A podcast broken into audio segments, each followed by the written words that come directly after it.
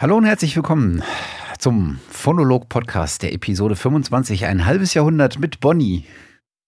Schönen guten, guten Morgen. Können wir guten Morgen sagen? Ja, klar können wir guten Morgen sagen. äh, äh, ein Vierteljahrhundert, das fühlt sich in der Tat auch so an, weil die letzte Folge ist nämlich äh, vom 4. Januar 2019. Das heißt, wir haben es wieder super geschafft, uns daran zu halten, dass wir ja ähm, äh, vielleicht ein bisschen regelmäßiger, aber ich glaube, das ist halt so ein Treppenwitz mittlerweile. das, das, wir, das schaffen wir schon noch, aber Matze, ich bin sehr froh, ähm, dich ja auch begrüßen zu können im Podcast und dass wir einfach sagen, dass wir es immer noch fortführen. Also, ähm, manche denken, wir sind schon längst umgefallen. Ja. aber wir kommen immer wieder.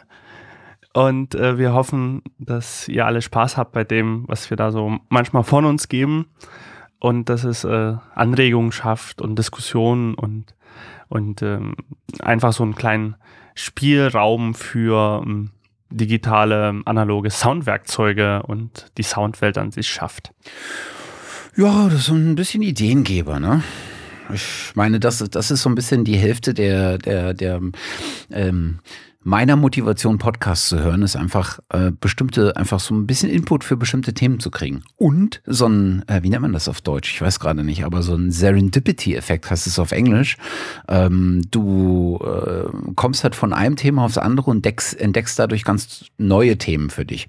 Und vielleicht ist ja sowas bei uns mal beim einen oder anderen Fall auch, äh, äh, auch so. Wäre zumindest ganz nett. Ja, ähm, das ist auch meine, auch meine Motivation, immer Podcasts zu hören und damit angefangen zu haben. Also speziell jetzt auch durch dich und durch ähm, meine Zeit in Berlin, wo das so aufgekommen ist. Also unterbewusst habe ich dir auch schon seit den aus, aus seit den Mitte der 2000ern gehört, in verschiedenen anderen digitalen Formen.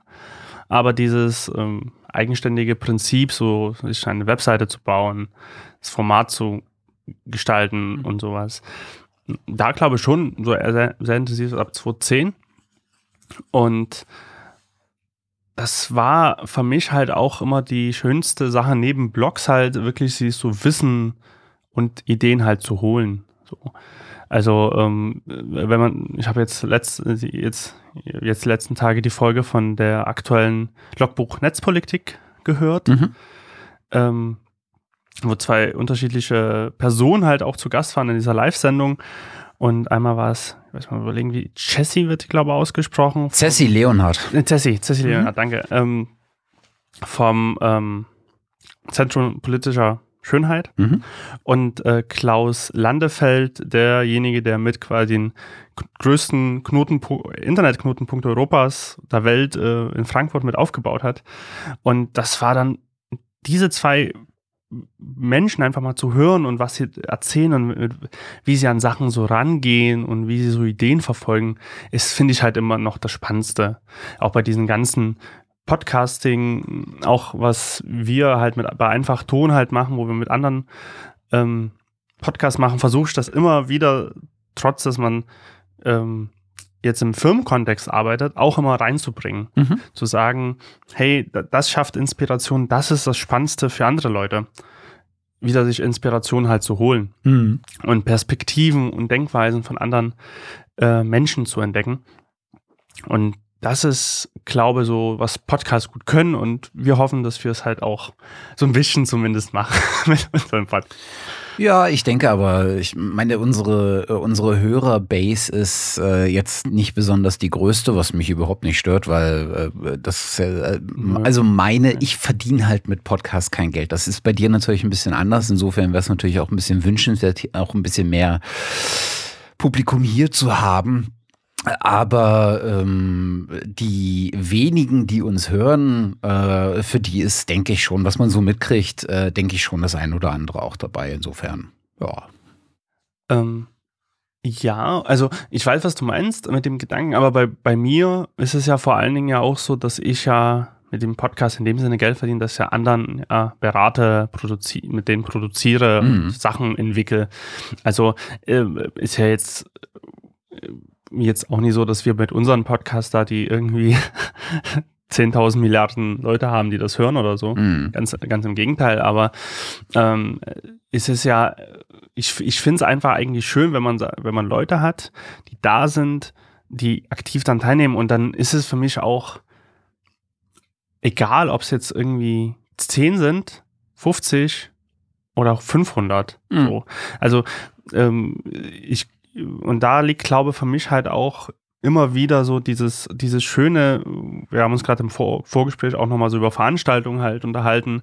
Ne? Also wenn du halt wirklich eine kleine Gruppe hast von Leuten, die aber wirklich sehr interessiert sind, sehr dabei sind, sehr aktiv sind und ähm, einfach wirklich einen wirklich interessierten Kreis hast an Leuten, die du als Publikum hast, finde ich das für mich viel attraktiver, als wenn du halt irgendwie sagst, boah, ich habe hab irgendwie 300.000 Leute, die das hören, aber wie viele aktiv sind dabei? So, also das ist ja halt, halt wirklich die Frage. Mhm. Ja, das stimmt. Ähm, also klar ist natürlich so eine, so eine Reichweite halt, hat auch seine Attraktivität und eröffnet durchaus auch Möglichkeiten und so. Aber äh, ich denke halt so, so im persönlichen Kontext, persönlichen Gespräch kann man dann doch immer das meiste für sich auch rausziehen. Hm. Und, ähm, und auch wenn du halt dann guckst, wie aktiv halt Leute dann wirklich da sind, also das, das ist ja wirklich das Spannende dran. Ja. Das stimmt sozusagen äh, auch das gegenseitige äh, Miteinander ähm, im, im Umgang. Und das, das kann in den, ähm, in den Kommentaren sein äh, unter der jeweiligen Episode. Das kann irgendwie über sowas wie Twitter sein. Das kann über sowas wie E-Mail sein. Und tatsächlich ist es bei meinen Produktionen, wo ich beteiligt bin, also beim, hier beim Phonolog und äh, beim Open Science Radio, tatsächlich so, dass das meiste äh, Feedback gar nicht so sehr öffentlich kommt. Ähm, es kommt so ein bisschen was über Twitter, es kommen hier und da vereinzelt Kommentare. Es kommt aber vor allen Dingen Leute, die sich über E-Mail melden. Ähm, das ist einerseits ein bisschen schade, ähm, weil dann andere wiederum äh, wenig oder gar nicht an dieser, ähm, an der Rückmeldung, an dem Feedback, das wir mhm. erhalten, partizipieren können, wenn wir es nicht explizit erwähnen. Und selbst wenn wir es erwähnen, ist sozusagen die Interaktion dann eingeschränkt. Aber äh, es macht irgendwie trotzdem Spaß, weil ich finde, es ist dann diese, dieser Akt des, jetzt setze ich mich hin und schreibe dediziert eine E-Mail, ist jetzt auch nicht unbedingt äh, aufwendiger, als ich äh, gehe jetzt auf die Webseite, hinterlasse äh, einen Kommentar und äh, mache dadurch meine Meinung irgendwie Luft. Ähm, aber es ist gefühlt irgendwie nochmal persönlicher und dadurch ein Stückchen näher an mir dran. Und das ist irgendwie, also diese Interaktion ist einfach ähm, ein deutliches Zeichen für mich von Wertschätzung oder wird von mir als Wertschätzung interpretiert. Das ist irgendwie ganz, ja. ganz cool. Und es ist eine, äh, eine schöne Möglichkeit, einfach direkt mit Leuten in Kontakt zu treten. Genau. Also die, das kann ich zumindest aus meiner Perspektive halt immer wieder darauf zurückgreifen, ähm, wie ich halt auch meine ähm, berufliche Bahn da auch so entstehen lassen habe, zumindest bis jetzt in der kurzen Zeit, dass es halt viel damit halt zu tun hat, dass man direkt mit Leuten in Interaktion tretet. Mhm. So. Und, und daraus entstehen halt immer spannende Dinge, egal jetzt was, ob es jetzt eine Diskussion ist, ein Kontakt, ein Kennenlernen und oder eine Zusammenarbeit oder wie auch immer. Ähm, da kann man auch nur ermuntert, aktiv auch irgendwie äh, zu sein. Mhm. Wo wir gerade beim äh, Thema Feedback waren, äh, würde ich sagen, äh, lass uns doch mal ganz kurz einen Blick auf äh, so ein bisschen Hausmeisterei werfen. Denn wir haben zum zuletzt oder ich habe zur letzten Episode ein kurzes Feedback bekommen, was genau nämlich nicht öffentlich war, was ich hier aber nicht unter den Tisch fallen lassen wollte. Und zwar hat mich jemand angeschrieben, der die letzte Folge gehört hat, also unter anderem auch die letzte Folge. Ähm, an der Stelle nochmal vielen Dank an alle, die hier wirklich auch zuhören. Äh, immer wieder erstaunlich, äh, wer so dabei ist. Und zwar ist er selber nämlich Tonmeister und da wir in der letzten, da ich in der letzten Sendung so ein bisschen über die Tonmeistertagung hergezogen bin und vor allen Dingen über die Tonmeisterbranche, ähm, gab es darauf ein Feedback. Also ich rekapituliere nochmal meine eigene Aussage. Ich fand, die Tonmeistertagung hat vieles falsch gemacht über die Zeit. Und ich habe gesagt, ähm, dass ich ähm, in meinem persönlichen, in meinem persönlichen Erfahrungshorizont und in dem Erfahrungshorizont, den ich von anderen so kolportiert bekomme, ganz, ganz oft äh, schon gehört habe und erfahren habe, dass so, äh, dass die Tonmeisterei ähm, als Branche, als Profession äh, die Eigenart äh, hat, dass viele, die sich in ihr befinden, mit einem Stückchen weit, ich nenne es mal platt, äh, Arroganz äh, daherkommen. Und äh, es sehr, es gefühlt viele Tr Vertreter gibt, ähm, die so ein Stückchen ähm, über den Dingen stehen, ob der Qualifikationen, die sie als Tonmeister erhalten haben. Dazu stehe ich nach wie vor. Äh, und ich habe glaube ich, in der letzten Folge gesagt, das ist ein A, ein subjektiver Eindruck und B, das ist bestimmt äh, ähm, nur ein Teil der Branche. Äh, und es gibt mit Sicherheit, und ich weiß, dass es Ausnahmen gibt, weil ich kenne Ausnahmen, es gibt mit Sicherheit aber auch viele Ausnahmen. Also Leute, die Tonmeister sind, die genau das nicht machen. Und jetzt hat sich also jemand bei mir gemeldet, der Tonmeister ist und meinte so, äh, ja, habe ich gehört das Argument, ja, kann ich sogar selber nachvollziehen als Teil dessen. Und ja, ich würde dir ein Stückchen weit äh, zustimmen, dass insbesondere ähm, die ältere Generation in Anführungsstrichen, ne, also die, die jetzt schon, die in einem bestimmten, in einer bestimmten Zeit als Tonmeister groß geworden sind, ähm, ein Stückchen weit so eine Attitüde fahren, ins insbesondere wenn sie erfolgreich gewesen sind in ihrer Karriere. Und er meinte aber auch, ich möchte nochmal betonen, und das ist gar kein irgendwie Angriff, weil ihr habt es ja selber auch gesagt, aber er will er will es trotzdem nochmal machen, einfach um das Statement zu setzen, dass er sehr viele Beispiele selber kennt als als Tonmeister selber, die in diese Richtung schlagen. Er kennt aber auch unfassbar viele Tonmeister, die äh, genau anders sind. Und das will ich hier auch nochmal sozusagen aufnehmen und deutlich sagen. Mit Sicherheit. Und äh, äh, hoffentlich. Und äh, ich kenne selber Tonmeister, die alles andere als arrogant und irgendwie von oben herab sind. Äh, ich kenne welche, die wirklich ähm, genau das Gegenteil sind. Total zugänglich, offen, äh, auch äh, das Wissen, was sie haben äh, in der Expertise, die sie mit dieser Qualifikation besitzen, ähm, gerne weitertragen. Und zwar auch unaufgefordert und unentgeltlich. Also die einfach Leute teilhaben lassen. Insofern, äh, falls ihr Tonmeister seid, fühlt euch nicht angegriffen, aber äh, versteht so ein bisschen, woher ich komme, einfach auf, aus meiner eigenen Erfahrung. Äh, und die war mit einem Teil der Tonmeister, mit denen ich zu tun hatte, jetzt nicht so glanzvoll. So, ich hoffe, das ist jetzt rübergekommen. ja, also bei mir ist es auf jeden Fall. Ja, aber ich, ich glaube auch, ähm, bei denen, die zuhören, also vielen Dank auch für das Feedback. Ähm, mich hat da noch nicht so direkt was erreicht, aber ich, ich finde es äh, sehr gut, dass ähm, die Leute auch darauf reagieren. Ja. Und ähm, ja. das, äh, vielen Dank dafür, äh, danke für die Zeit und äh, sehr gern, sehr gern mehr davon. Und äh, wir, wir wollen ja halt auch so eine offene Diskussion anregen. Genau. Und ähm, umso besser, dass, wenn man mal sowas auch Provokantes sagt, dass da Leute sagen, hier, so und so kann ich bestätigen oder nicht. Hm. So und so sehen meine Erfahrungen da, dazu aus. Genau. Und wo wir schon beim Thema Tonmeistertagung waren, äh, die Tonmeistertagung ist ja so eine der äh, großen äh, Veranstaltungen ähm, in der Audioszene. Ähm, zwei andere sind äh, insbesondere im Bereich der äh, Instrumentalisten, aber auch begleitender Industrien wie irgendwie Studio-Equipment, äh, ähm, äh, Konsolen, also alles, was so, was so den Produktionsbereich von Audio betrifft äh, und was nicht noch alles dazu gehört, äh, sind die NAM, ne, also die ich weiß es gar nicht, was, für was das Akronym jetzt steht. Äh, aber können wir ganz schnell herausfinden, wenn wir ein Fenster auf hätten. NAM ist die äh, National Association of Music Merchants. Äh, ne? So ganz eindeutig mehr oder weniger eine Vertriebsmesse, würde ich jetzt mal.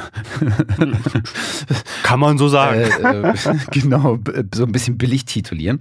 die NAM gibt es, glaube ich, in zwei Editionen. einmal die Winter NAM und einmal die Summer NAM, also so ein bisschen halb, halbjährlich aufgeteilt. findet in Santa Anna statt. Äh, Santa Ana? Santa Barbara? Ich glaube Santa Ana. Ähm, oh, jetzt, Moment. Äh, oh, oh. Äh, ja. Nein, in Anaheim, nicht Santa Ana.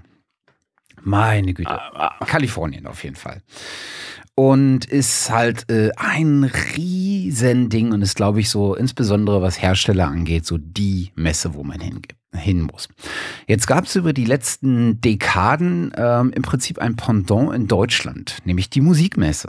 Hm. Und ähm, ich glaube, es ist kein Geheimnis, dass die Musikmesse irgendwie äh, in der Wahrnehmung in den letzten Jahren schon ordentlich abgebaut hat. Und ich hatte dieses Jahr mhm. überlegt, äh, ich hatte zufällig zu der Zeit, äh, zu dem Zeitpunkt, wo die stattfand, äh, äh, Termin in Frankfurt. Die findet in Frankfurt statt. Und dachte so, ach, gehst du hin, gehst du hin? Wäre ja eigentlich mal ganz spaßig. Ich habe es dann nicht getan. Und ich habe im Nachgang auch nicht bereut, dass ich es nicht getan war, habe, weil ich glaube, die ist tot. Ich hatte einen Bekannten da, äh, der ähm, am ich glaube, in der Mitte der Tage da waren. Äh, und der meinte schon, es ist unfassbar leer. Äh, also im Sinne von, die großen Hersteller mühen sich noch nicht mal mehr da aufzutreten.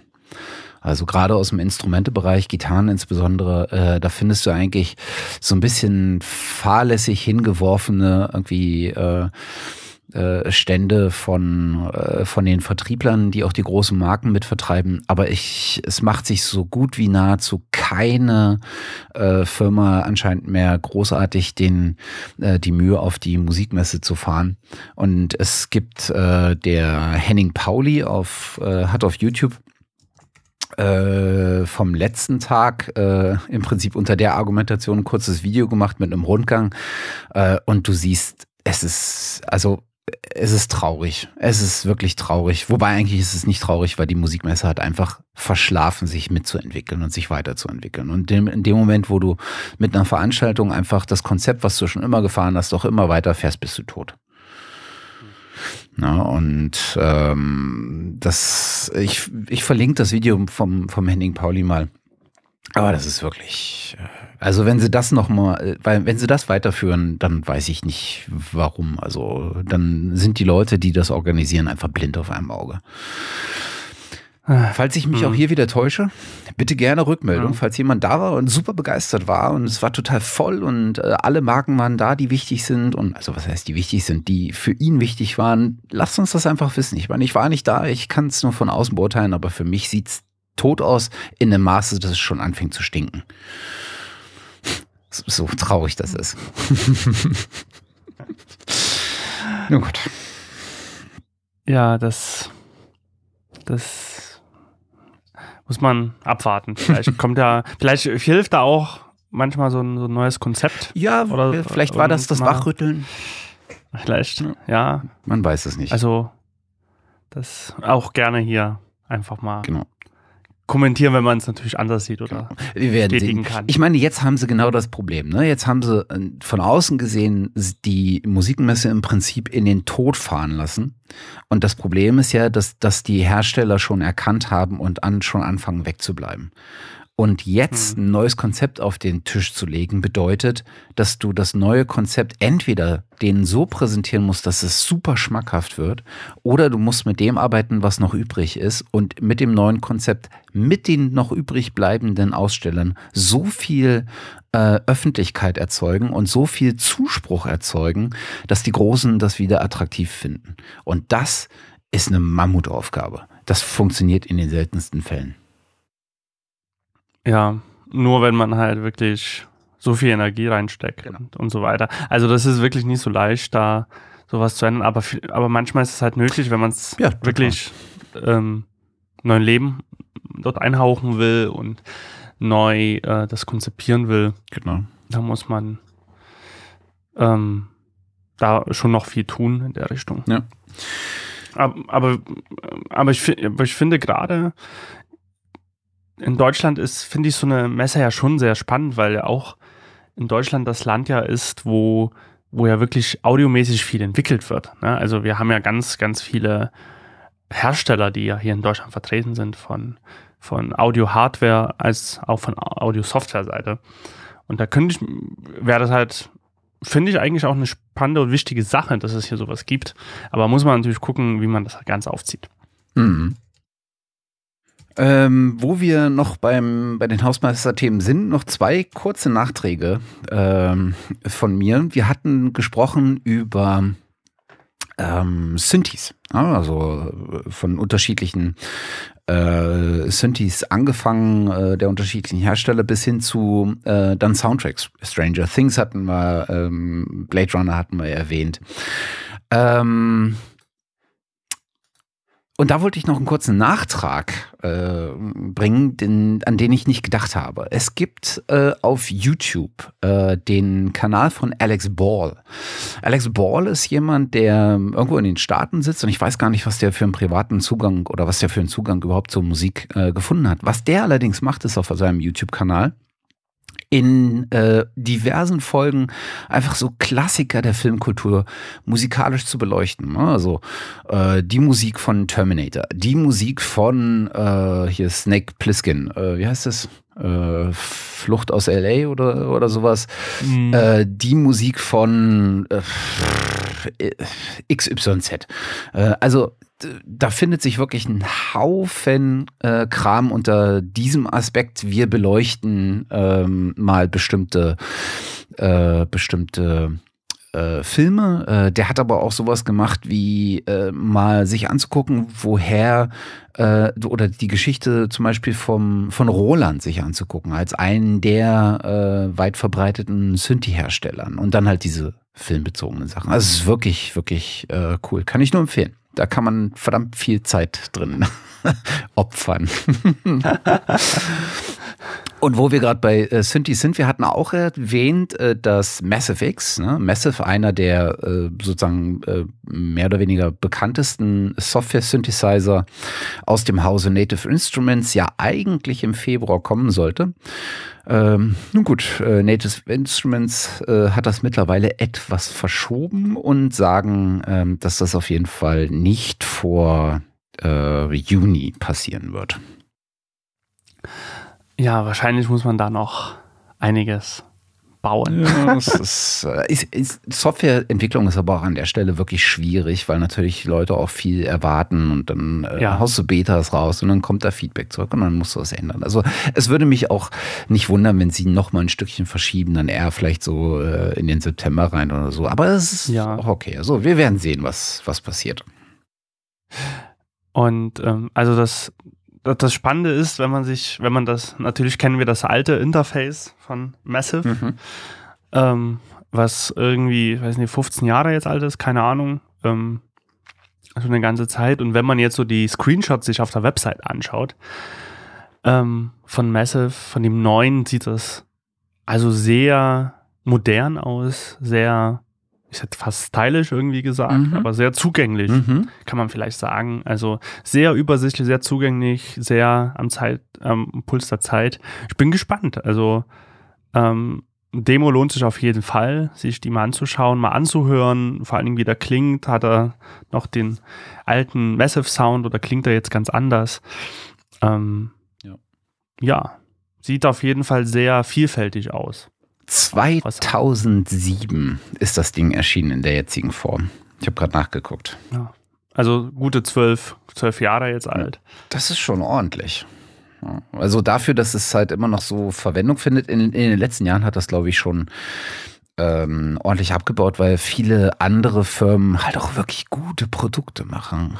Alter Falter, in diesem ganzen Bereich Software Synthesizer ist so viel passiert ähm, sowohl in den, in den teuren ähm, Bereichen als auch in den erschwinglichen. Ja, also äh, ja. sowohl von großen Unternehmen wie auch von kleinen Herstellern. Äh, Ulrich Hecker, also UHE, äh, macht ja eine ganze, äh, eine ganze Reihe von sehr guten Synthesizer. Ne? Diva ist, glaube ich, so einer der bekanntesten.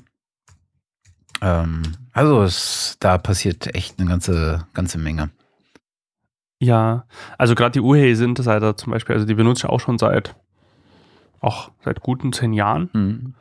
und ähm, auch sehr anschauenswert, ja. was, was, das, ja. was da passiert und was da macht. Aber äh, also es ist Wahnsinn, wie gut die Sachen klingen. Ähm, also auch wenn man sich mit anderen Leuten äh, unterhält aus der Musik, äh, Branche, die, die, sagen, boah, es ist Wahnsinn, eigentlich brauche ich überhaupt noch Hardware. So. Ja, ja, genau.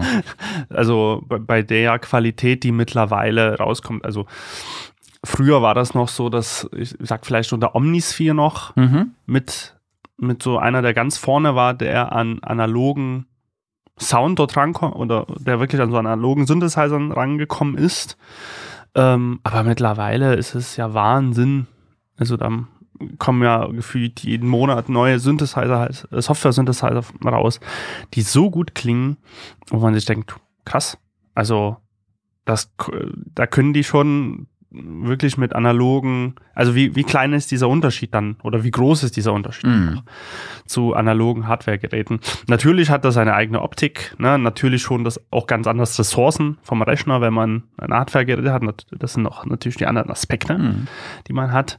Aber vom Klang her mit einem Rechner, der richtig Power hat, kann man da schon viel machen. Ja. Also wir wollen natürlich nicht unter den Tisch fallen lassen, dass äh, Spectrasonics, also die, das Unternehmen hinter Omnisphere, äh, zum, zur letztjährigen Superbooth, ähm, also dieser äh, Synthesizer-Ausstellung in Berlin, ähm, die äh, Version Omnisphere 2.5 herausgegeben hat, sozusagen als der neue äh, äh, Produktrelease. Ähm, habe ich jetzt noch nicht ausprobiert. Ist bestimmt irgendwie auch äh, nett, aber äh, mittlerweile haben die so viele Konkurrenz. Da müssen die sich, glaube ich, schon ranhalten. Ja. Äh, 2.6 ist die aktuelle Uhu. Version. Genau, ich glaube 2.5 war sozusagen im Prinzip die Dreier-Version. Genau. Ich weiß nicht, warum sie da auf 2.5 gegangen sind. Vielleicht haben sie so einen, so einen äh, den, den Vor-Dot-Release, also drei äh, vorne die Änderung. Vielleicht hat ihnen da so ein bisschen, haben sie da so ein bisschen Muffe gehabt, Muffensausen gehabt, ähm, das so groß zu machen. Aber im Prinzip war es eine komplett neue, äh, neue Version. An vielen Stellen hat sich da was geändert. Ähm, mal gucken, wie sie da jetzt weitermachen mit ihrer Produktpolitik. Ja, also das, das ist sehr. Mal, mal, mal schauen. Auf jeden Fall, äh, ich nutze Omnisphere immer noch sehr gern. Mhm. Vor allen Dingen ähm, zur Sounderzeugung. Das heißt, ich nehme ganz oft so Klangflächen, Soundschnipsel, pack die in den Sampler rein mhm. und verfremde diese zu, zu, zu komplett zu eigenen Pad-Klangflächen, die ich beim Film-Sounddesign sehr gerne nutze. Ähm, hat den, klar kann man das mit auch anderen Synthes oder anderen Samplern besser gesagt machen. Ähm, bietet, Omnisphere bietet aber halt die Möglichkeit, dass man die ganzen Effekte in der Kette nutzen kann. Das heißt, ich packe das in den Sampler rein, das Stück, und kann das sehr weitreichend verfremden. Mhm. Und das ist eine sehr spannende Geschichte, um komplett so eigene Soundscapes äh, zu erzeugen. Mhm. Und ich glaube, was da nach wie vor immer noch das Argument von Omnisphere ist, ist sozusagen die Hardware-Integration. Ne? Also du kannst im Prinzip Omnisphere, die Software, mit ähm, den Synthesizern, die du in Hardware rumstehen hast, äh, ob der jetzt, ob es jetzt ein Moog ist oder ein Behringer oder ein Roland oder ein Korg oder was auch immer, äh, kannst du, glaube ich, äh, die Software auch äh, steuern und mappen. Ähm, und mhm. das war, glaube ich, so ein bisschen das, äh, das Verkaufsfeature, was sie äh, immer schon gehabt haben. Also, ja, also es über das über das ähm, äh, über das Maß, was so MIDI Learn-Funktionen dir ohnehin erlauben. Also da, da sind sie drüber hinausgegangen. Ja, und es bietet natürlich dann den Effekt dadurch, dass man ein bisschen auch weg von dieser Software kommt. Ja, also, dass man dann wirklich drehen und wie an einem analogen Synthesizer mhm. normal dran arbeiten kann. Ja. Ja, ähm, sonst hätte ich auch noch ein Thema. Ja, schieß los. In den Hausmeister-Themen, also was wir auch schon angekündigt haben, ähm, wo wir im Vorfeld darüber gesprochen haben. Ähm, und zwar die Kami Audio-Installation oder audiovisuelle Installation, mhm. besser gesagt. Ähm, und da war ich irgendwie erstaunt, ich habe das ja noch gar nicht erzählt habe. Derweil ist es ja jetzt schon überlegt, zwei Jahre alt, okay. was ich äh, da gemacht habe. Und zwar ist es so, dass ähm, ich habe schon mal, mal im Podcast mehrfach vom, vom Sven erzählt, Sven Sauer, der Matte-Paintings macht. Ähm, also verschiedenste Kulissen digital malt für Spielfilme, Filme, TV-Serien und Co.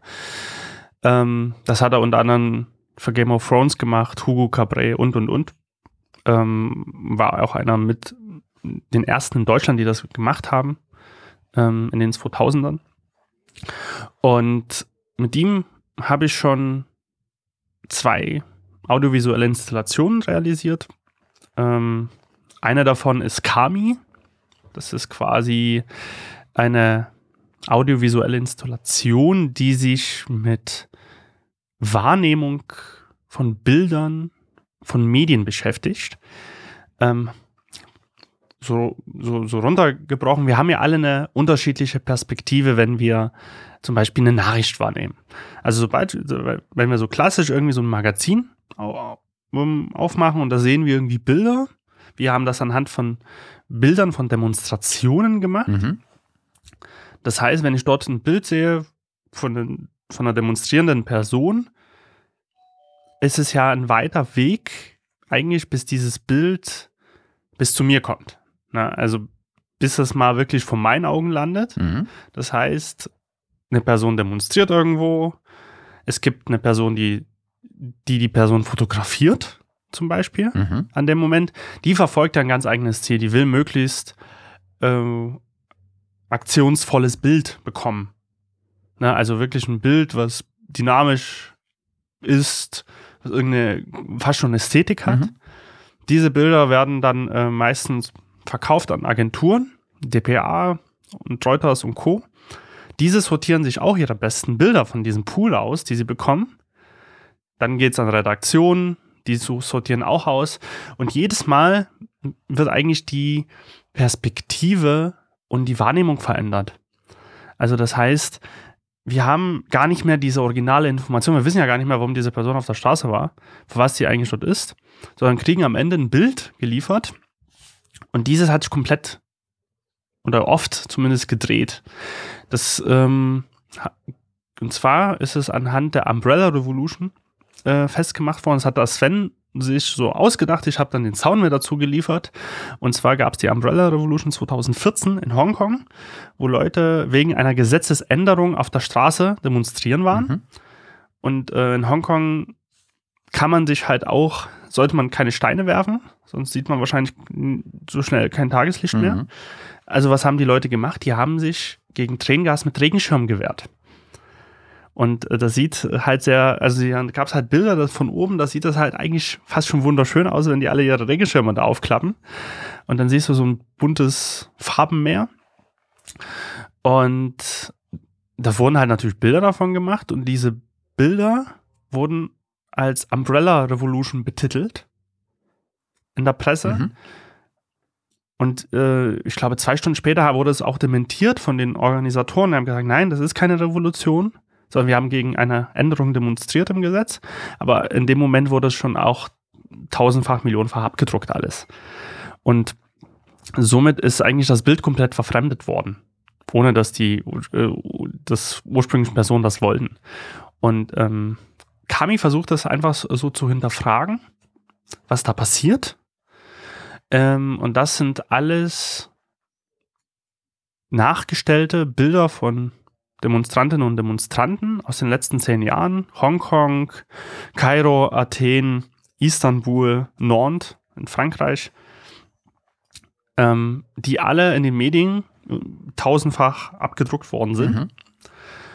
Ähm, auf Plexiglasfolien gedruckt, in verschiedenen Layerschichten, aufgehangen an einem Metallkonstrukt. Und ich habe aus Sound-Samples Aufnahmen, so ein Soundscapes gebaut. Das heißt, ich habe mir vorgestellt, wie ist es denn, wenn, wenn ich so eine Gasmaske aufhabe, wenn ich so diesen Moment einfriere, ich bin demonstrieren. In Hongkong wurde massiv Tränengas eingesetzt. Und wir haben uns das immer vorgestellt, wie, wie wenn man diesen Moment einfriert und quasi durch diese eingefrorene Tränengasinstallation wandert. Mhm. Ich habe mir überlegt, wie ist es denn, wenn ich so eine Gasmaske aufhabe? Was würde ich hören? Ich würde alles sehr dumpf hören mhm. um mich herum, was passiert. Ich würde meinen eigenen Atem hören, ich würde meinen Herzschlag mhm. hören. Und aus Atemgeräuschen ähm, habe ich dann so ganz graue, tiefe Flächen ähm, gestaltet. Ähm, und ich habe originale Sounds von den Hongkong-Demonstrationen aus den Videos genommen, die ich gefunden habe.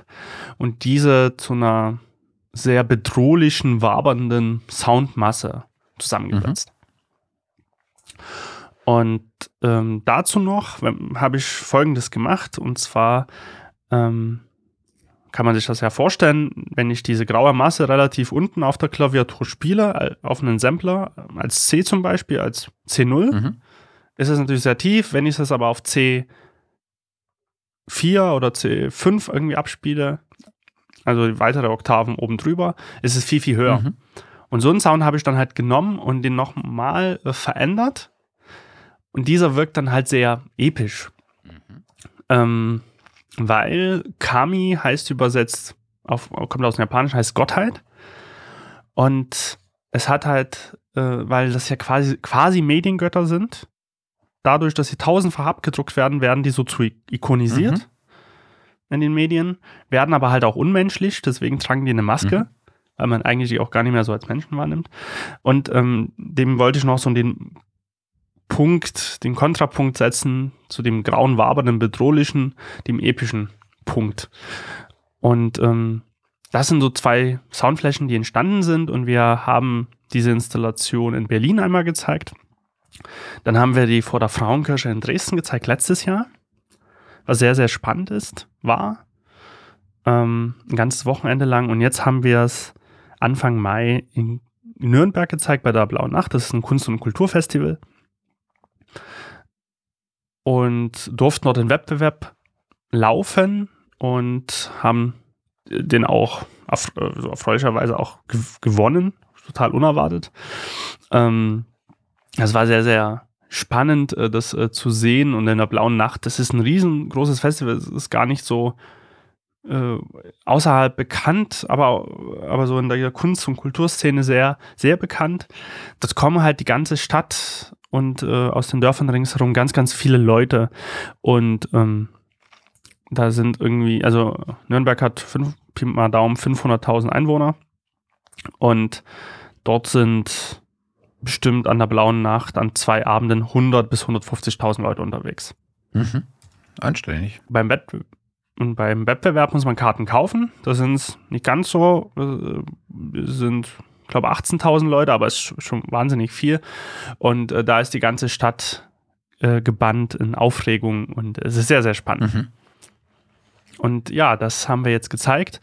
Ich hatte mal, auch bei, bei Delamar, weil wir irgendwie damals mit Carlos mal gesprochen haben, habe ich mal so einen Artikel gemacht. Da gibt es so ein kleines Making-of zum Sound. Mhm. Ich werde ihn äh, aufgrund des Anlasses in Nürnberg auch nochmal bei mir auf den Blog packen.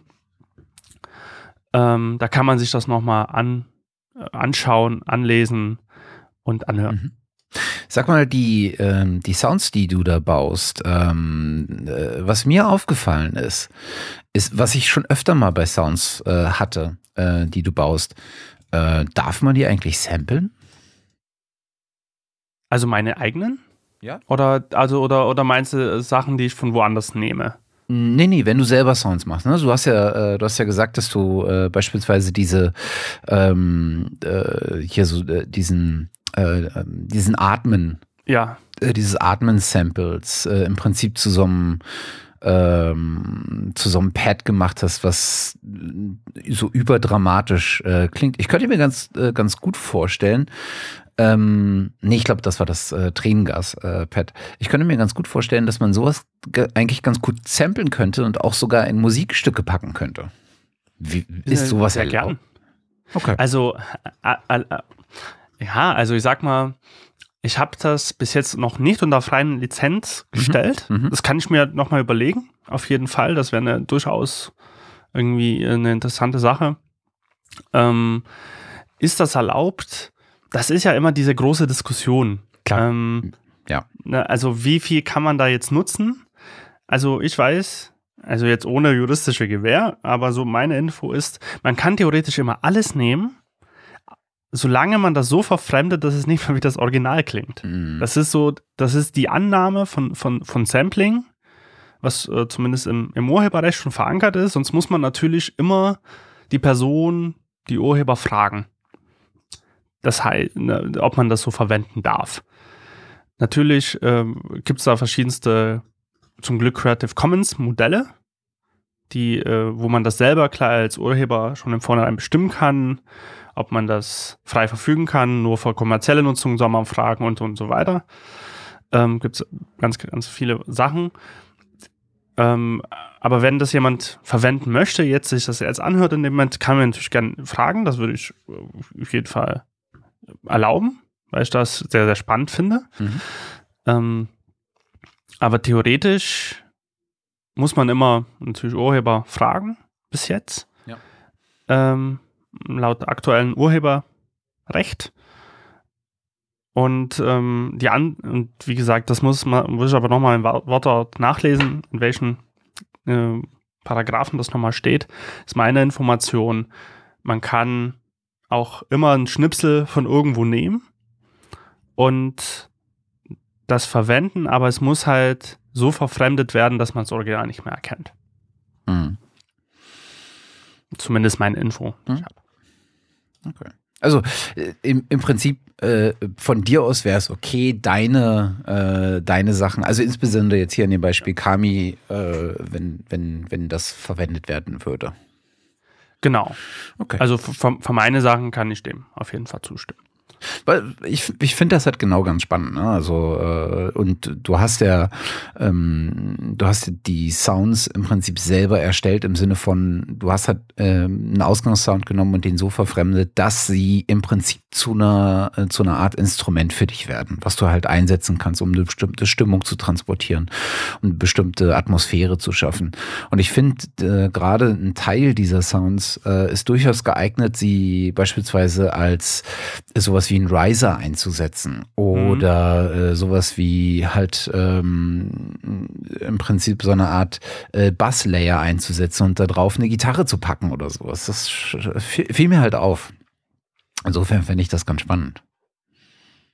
Total, also da ähm, sehr gern. Also dadurch, dass ich ja sehr musikalisch ja so herkomme, also gerade wirklich wenig bis gar keine Musik mache, aber immer mit musikalischen Mitteln gearbeitet habe und aus dem transigen Bereich auch irgendwie stamme, ähm, klingt das auch alles nach Pads so ein bisschen. Ne? Also mhm. wird mir ganz oft irgendwie gesagt. Ähm, ich glaube, das kann ich auch ganz okay. ähm, so Pad-Flächen bauen.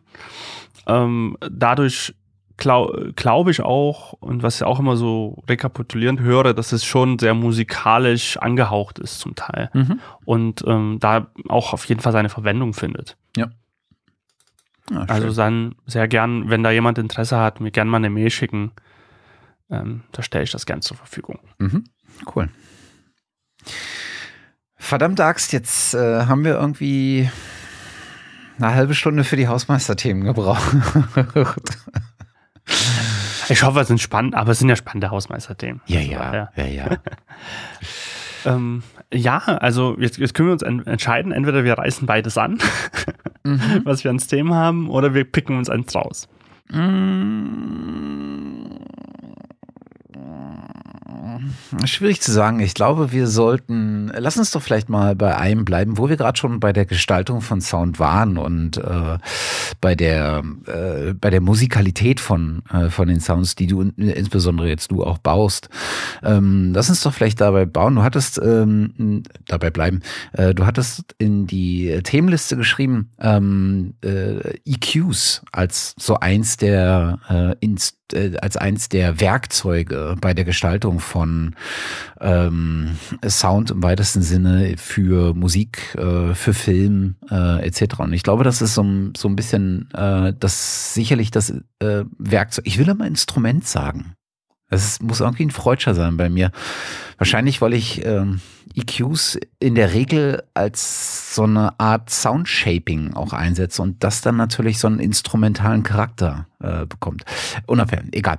Äh, also EQs sind in der Regel, glaube ich, so eines der ersten Werkzeuge, über die man stolpert oder die man nutzt, äh, wenn man äh, mit der Soundbearbeitung betraut ist.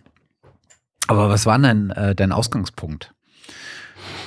Mm, mein Ausgangspunkt, ähm, wo, wo, wo, wo, zu, zu EQs gekommen bin. Oder auf EQs, besser gesagt. Beziehungsweise, äh, warum du das Thema mit reingenommen hast. Weil ich finde, dass EQs eigentlich so, dass so die, wie du schon auch so angedeutet hast, die Basis sind, wie man Sound, Sounds bearbeitet. Mhm. Wie man wirklich an Sound rangeht.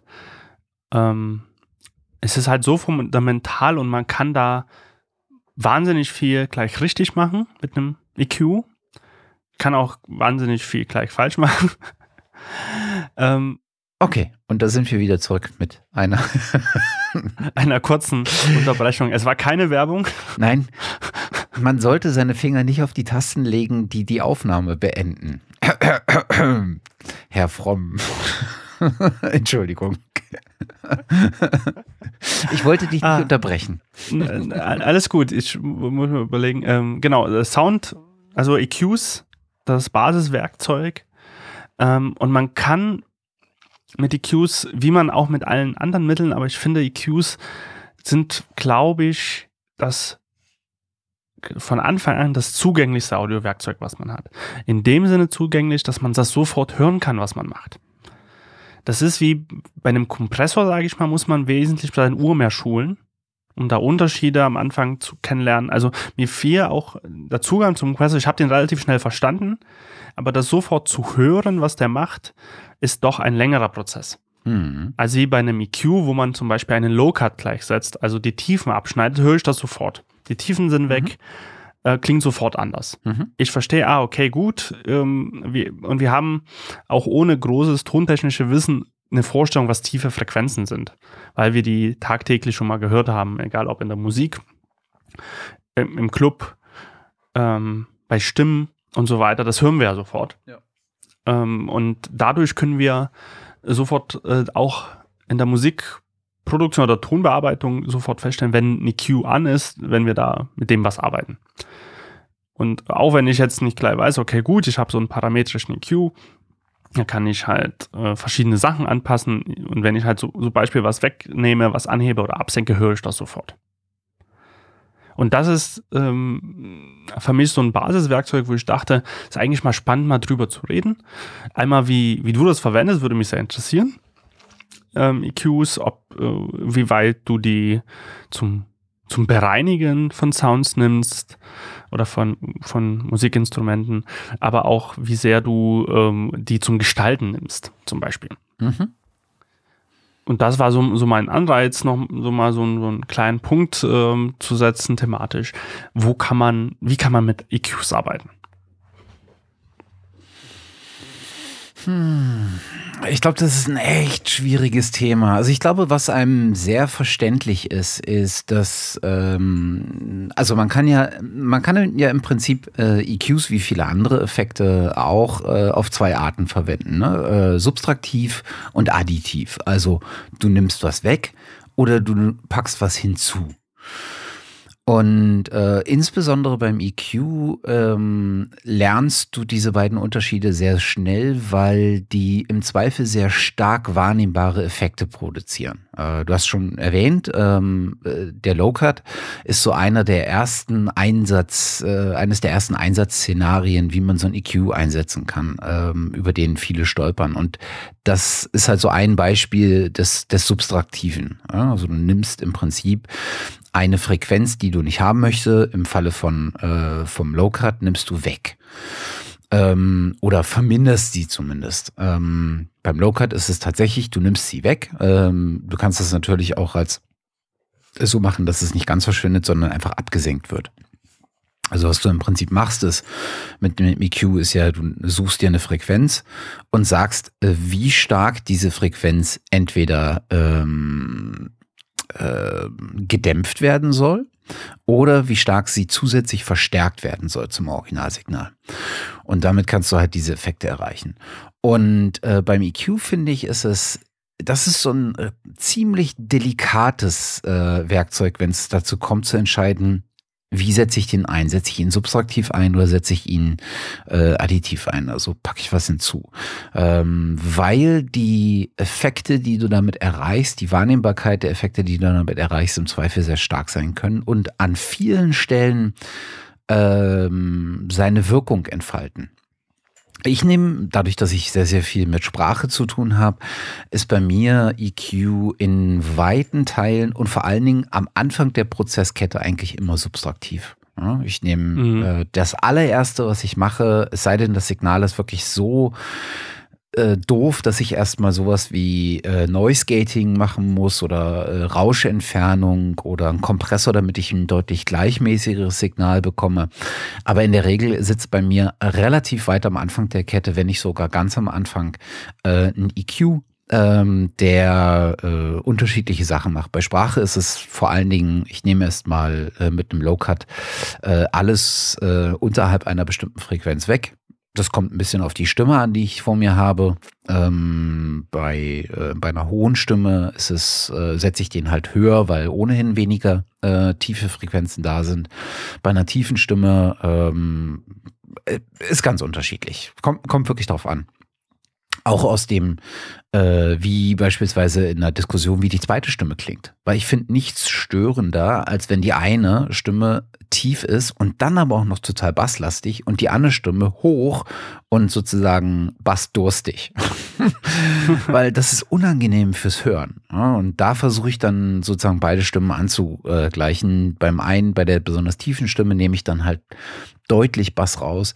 Bei der hohen Stimme versuche ich zumindest ein bisschen mehr Körper äh, zu kriegen, indem ich äh, die Bassfrequenzen, die wenigen, die da sind, vielleicht versuche ein bisschen zu verstärken. Und dann äh, hat bei mir EQ vor allen Dingen eine chirurgische Funktion. Ähm, ich versuche also mit dem EQ sehr gezielt Frequenzen rauszunehmen, die mich entweder stören äh, haben wir, glaube ich, auch schon ganz, ganz oft mal gehabt. Du hast ja bei, IQ, äh, bei, bei Frequenzen äh, oftmals den Fall, dass bestimmte Frequenzen Resonanzen hervorrufen. Das heißt, so eine Tonalität haben, die sich so, dass wenn du sie verstärkst, sie wahrnehmbar störend wird was ein Zeichen dafür ist, ähm, weil sie schrill wird, weil sie dann auf einmal so spitz wird und so ähm, piercing äh, würde das englische Wort dafür sein, was es glaube ich ganz trifft. Die ist so, die sticht so. Das ist also wahrnehmbar störend. Und äh, wenn du das sozusagen verstärkst, dann kann ist ist das ein Mittel, ähm, um diese Frequenzen zu finden. Wenn du sie dann äh, reduzierst, merkst du es, ähm, dass es der der allgemeinen Qualität des Tons, äh, den du vor dir hast, äh, zugutekommt. Und so nutze ich das ganz, ganz oft, wenn ich äh, Sprache ähm, bearbeite, weil da oftmals resonante Frequenzen dabei sind, die entstehen durch das verwendete Equipment, die entstehen durch den Raum, in dem sich die äh, Sprecher befinden, ähm, ganz unterschiedlich. Dasselbe mache ich im Prinzip mit EQs in der Musik. Aber da geht es dabei zwar auch um Störfrequenzen, mache ich im Prinzip demselben Schritt. Da geht es aber auch da, äh, darum, Instrumente so zu EQen, dass sie sich gegenseitig Platz geben. Ähm, in der Regel ist das sowas wie, ich nehme aus den Gitarren äh, ein bisschen äh, mitten raus, ähm, damit die Stimme äh, auf dem, äh, die auf dem, die auf ähnlichen Frequenzbändern sitzt, ein bisschen mehr Platz hat und dadurch ein bisschen mehr präsenter und in den Vordergrund kommt.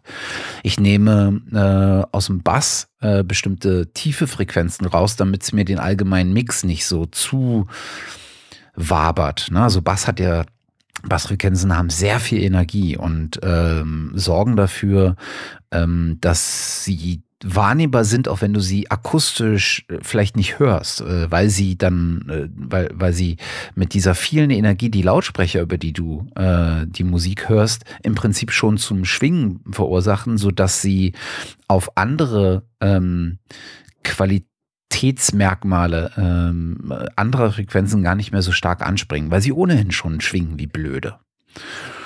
Und äh, sowas versuche ich äh, zu machen. Ich versuche mit äh, EQ im Prinzip mein, mein äh, so ein bisschen die akustische Eigenheiten, die ich erzeugen will im Klangbild ähm, äh, zu beeinflussen. Das heißt, Instrumente zu äh, positionieren abseits von ich penne sie nach links oder nach mhm. rechts, mhm. äh, sondern ich versuche sie nach, in den Vordergrund oder in den Hintergrund zu schieben. Das alles kann man mit EQ machen und äh, das,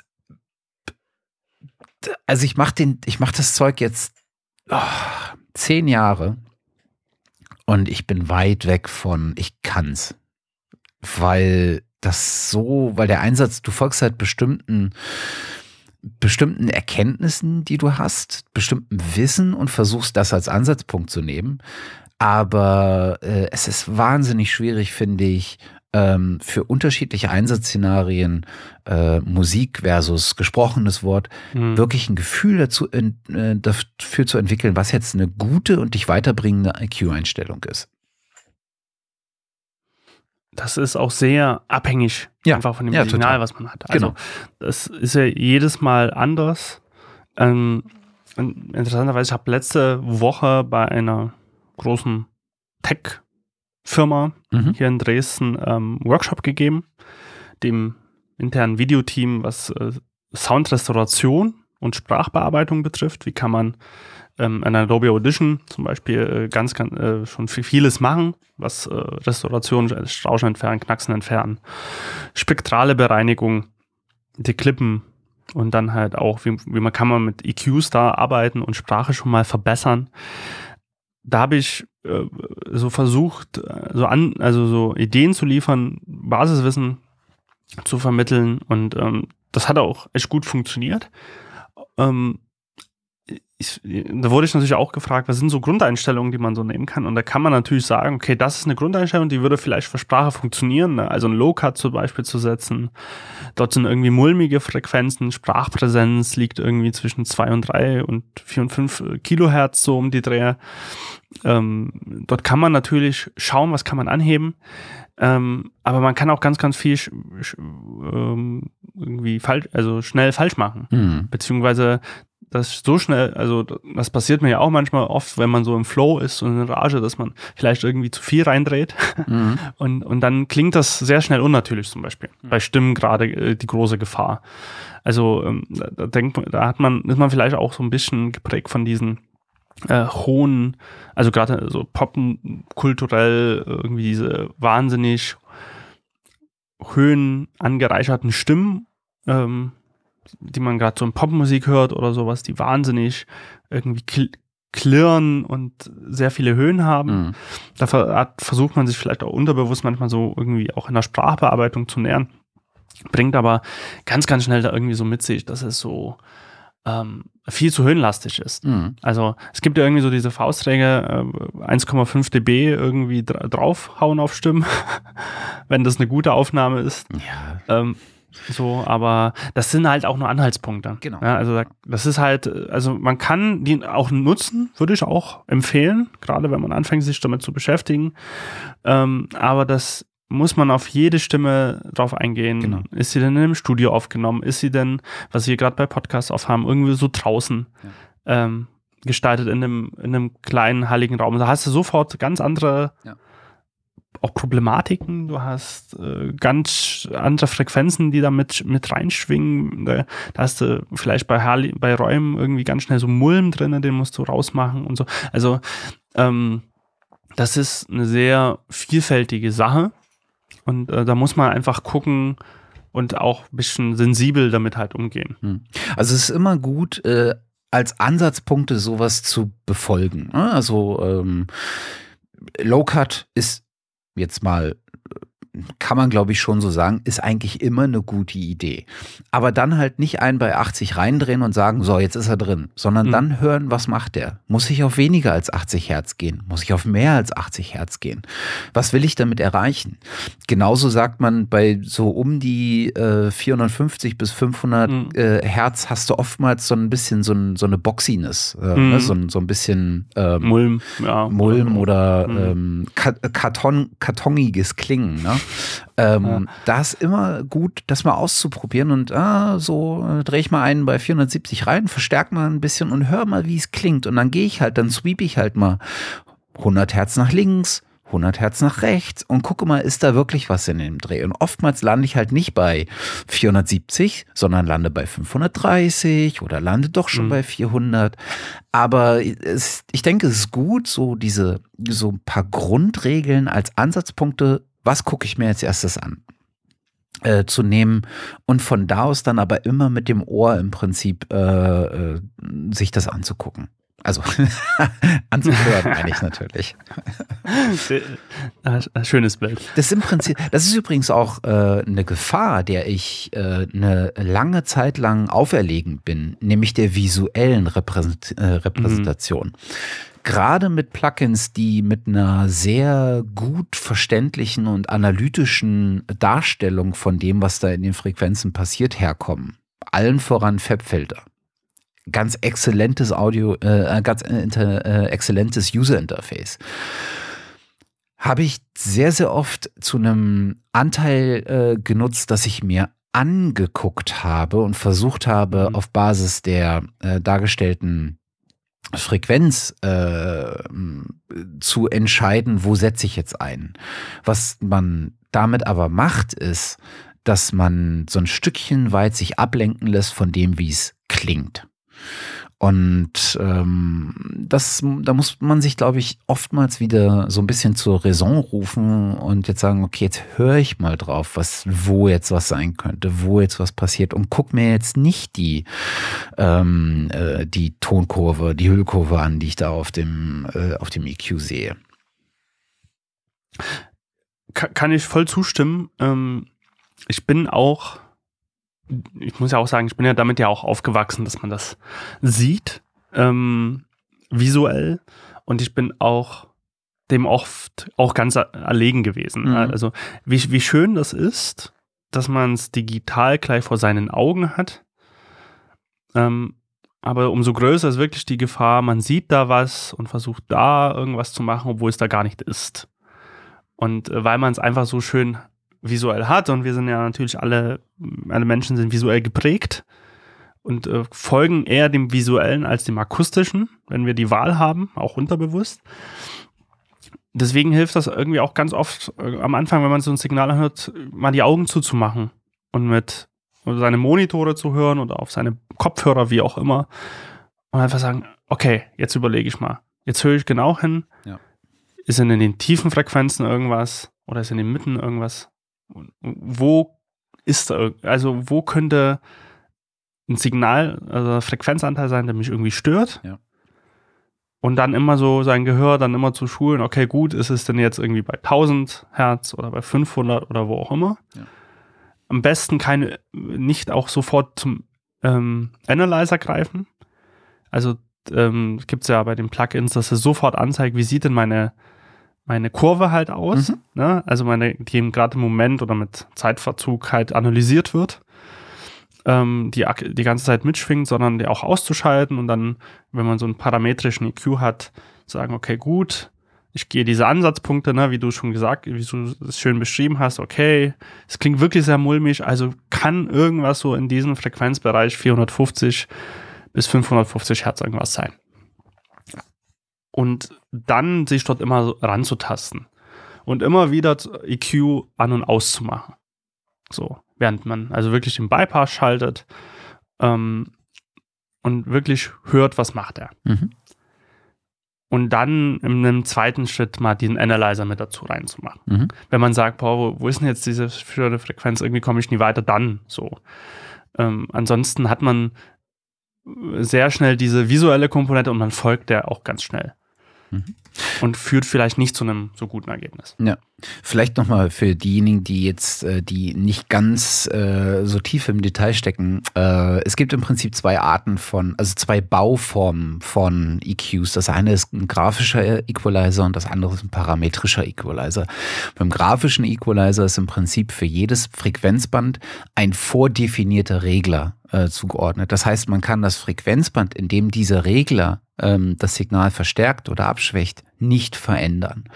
Bei einem parametrischen Equalizer ähm, gibt es im Prinzip ähm, mehr oder weniger frei wählbare Frequenzbänder, ähm, die, wo du dann ähm, die Amplitudenänderung ähm, als auch die ähm, wie sagt man auf Deutsch, die Filtergüte, äh, also den, den, den Qualitätswert des Filters, wie breit er wirkt, wie, wie schmal er wirkt, ähm, ein, frei einstellen kann. Deswegen halt parametrisch. Man kann also die Parameter des greifenden Equalizers ähm, mehr oder weniger voll einstellen. Es gibt so semi-parametrische Equalizer, aber bei vielen kannst du es voll einstellen. Ja, also da, es gibt ganz, ganz viele Möglichkeiten auch. Ähm, wahrscheinlich ist der Nutzung grafischen Equalizer.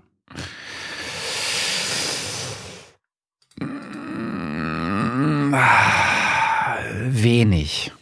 Ähm, in der DAW nutze ich eigentlich äh, parametrische Equalizer äh, nahezu ausschließlich.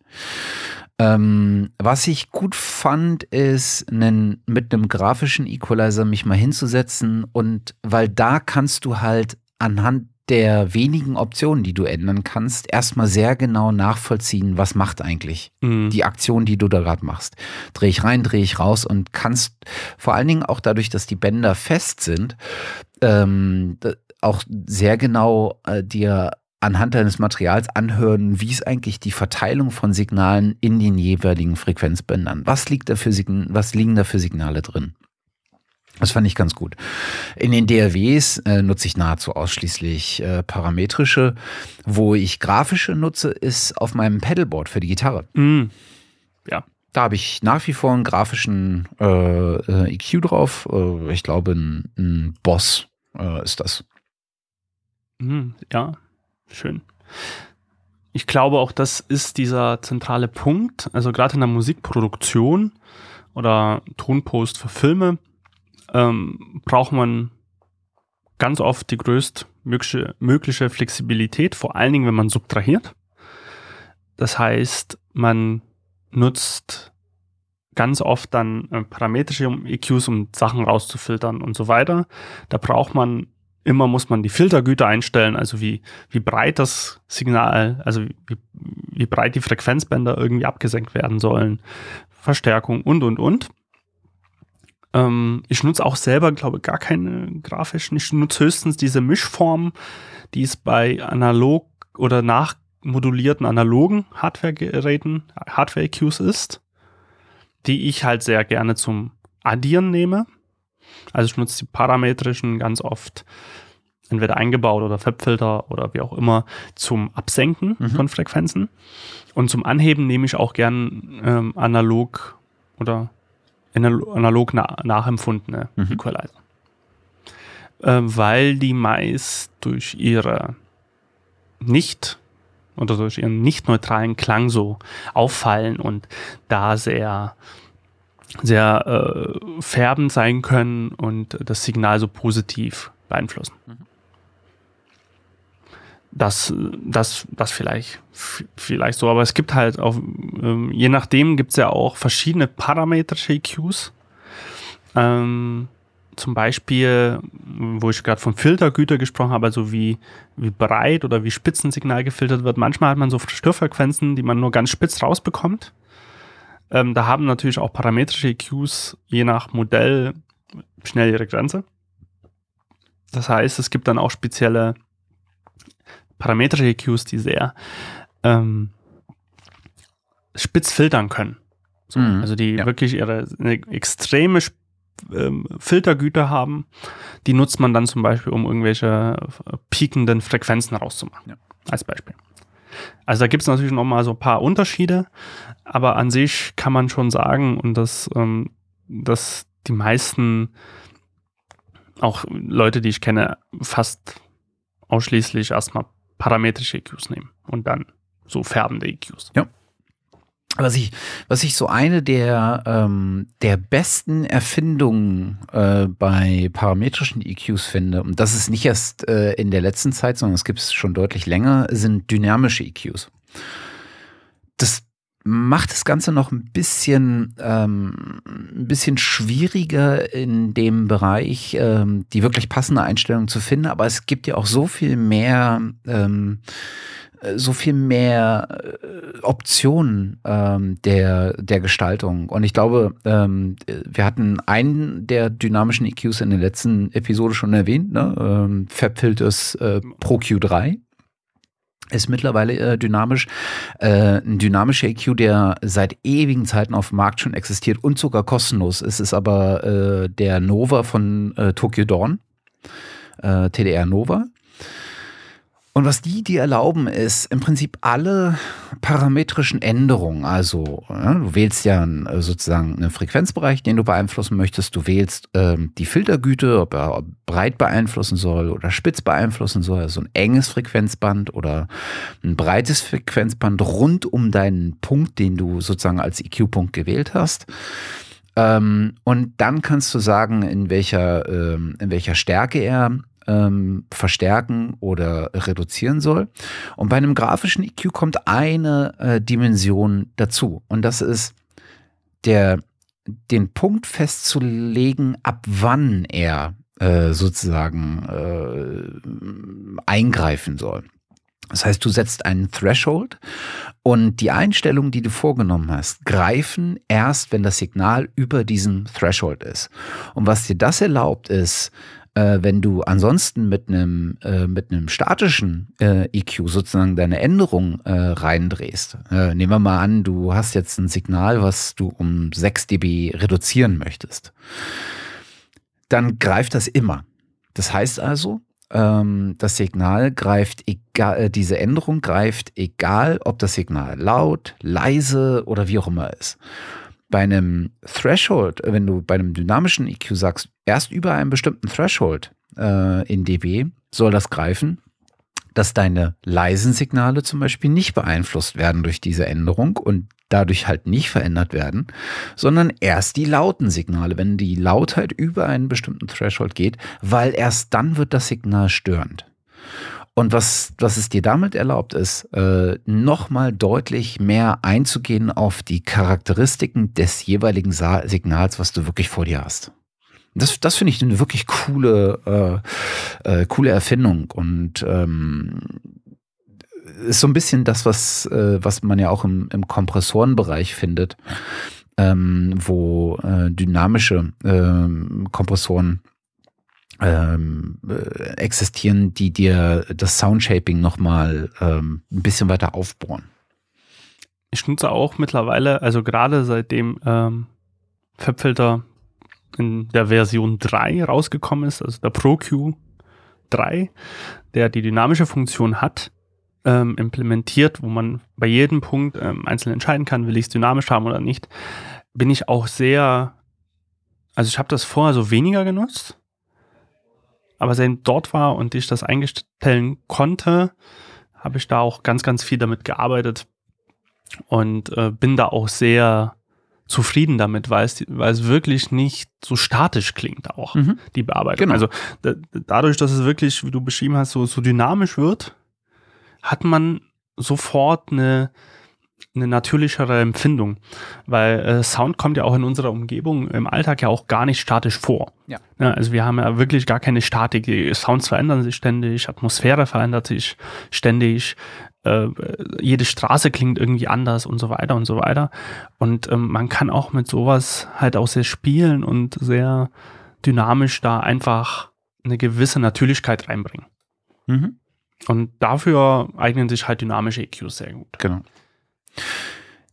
Ähm, du hast hier in dem, in dem Pad, was wir haben, in der, in der Vorbereitung auch und äh, geschrieben, wo ich am Anfang auch gedacht habe, boah, äh, Plugin-Programmierung und ich so, okay, irgendwie nicht ganz so mein Thema, weil bei Programmierung bin, vielleicht irgendwann äh, komme ich noch mal irgendwie dorthin, äh, mal mich äh, da reinzudenken. Ähm, aber was hast du notiert äh, bezüglich EQs auch? Dass du da äh, gewisse Aspekte der Plugin-Programmierung spannend findest. Mhm. Welche sind das? Ähm, bevor ich das beantworte, äh, noch zwei, ähm, äh, zwei ähm, Ergänzungen zum Thema dynamische EQ. Die nächste Generation in Anführungsstrichen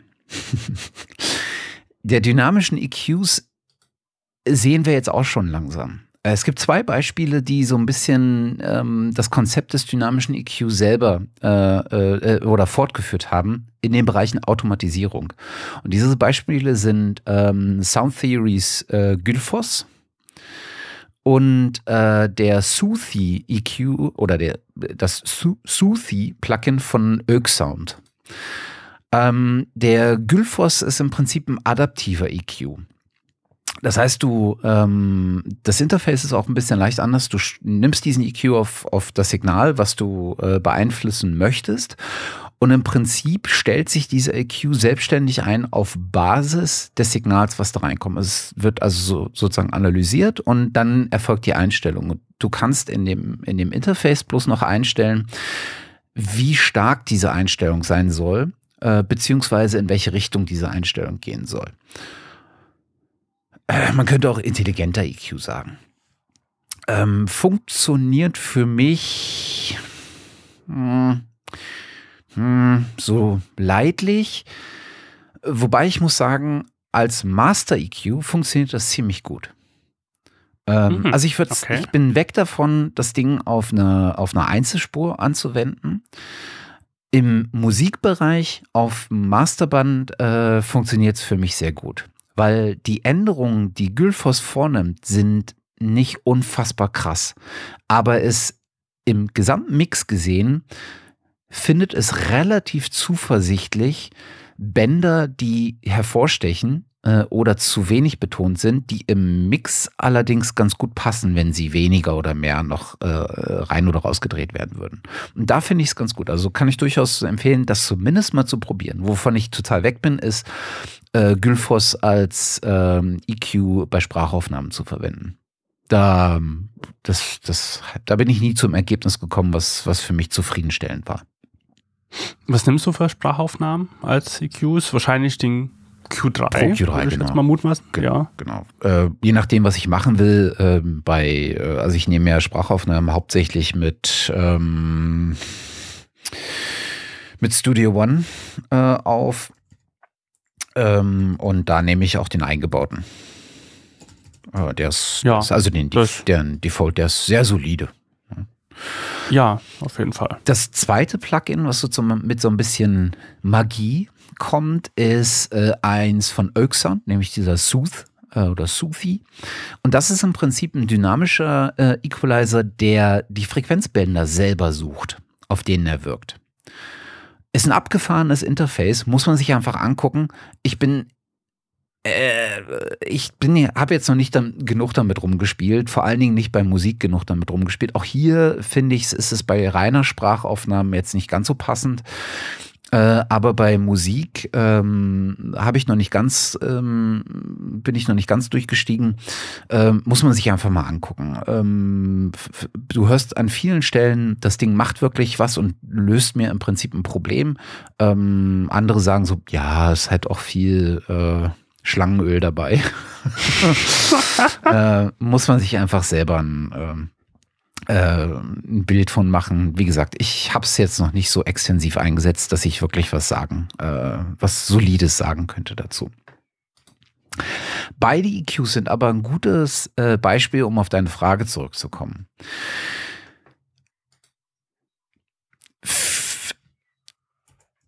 Wenn wir jetzt mal weggehen vom, von, dem, von dem Wort Programmierung ähm, und uns um nicht um das, um die Programmierung äh, an sich kümmern, also um die Umsetzung äh, von äh, digitalen EQs mit Code, sondern den Aspekt Design dazu nehmen.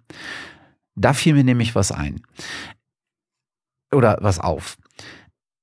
Ich frage mich immer, äh, wenn wir uns digitale ähm, Plugins runterladen, ähm, äh, frage ich mich immer, wie für mich ein, das beste Interface aussehen könnte. Und wir haben im Prinzip zwei Welten. Wir haben Welten, die das Ganze komplett digitalisieren äh, und ähm, überhaupt nicht mehr mit irgendeinem Hardware-Device in Verbindung bringen. Ne? Beispiele davon sind beispielsweise äh, FabFilter ProQ, äh, deren Interface ich wirklich, wirklich sehr, sehr gut finde. Ein anderes Beispiel sind die eingebauten Reaper-Plugins, äh, die im Prinzip nur Fader darstellen, ne? ohne irgendwie äh, ein Design dahinter. Und dann haben wir die andere Welt, die im Prinzip im Design versuchen, Hardware, die entsprechenden Hardware-Geräte nachzu, bilden. Äh, ich glaube, das Ganze nennt man äh, Skeomorphismus, äh, wenn man sozusagen versucht, äh, was Digitales, ähm, äh, et, äh, etwas Digitalem einen analogen Touch zu geben, als ob du es tatsächlich anfassen könntest, als ob es wirklich ein Materialien entspricht. Ne? Also wir sehen Plugins, die vom Design her wirklich ganz exzellent, exzellente Replikationen der Originaldesigns sind, inklusive ähm, Schramm auf den Schrauben, die im Prinzip das, das, das Rackgerät äh, ähm, äh, festhalten.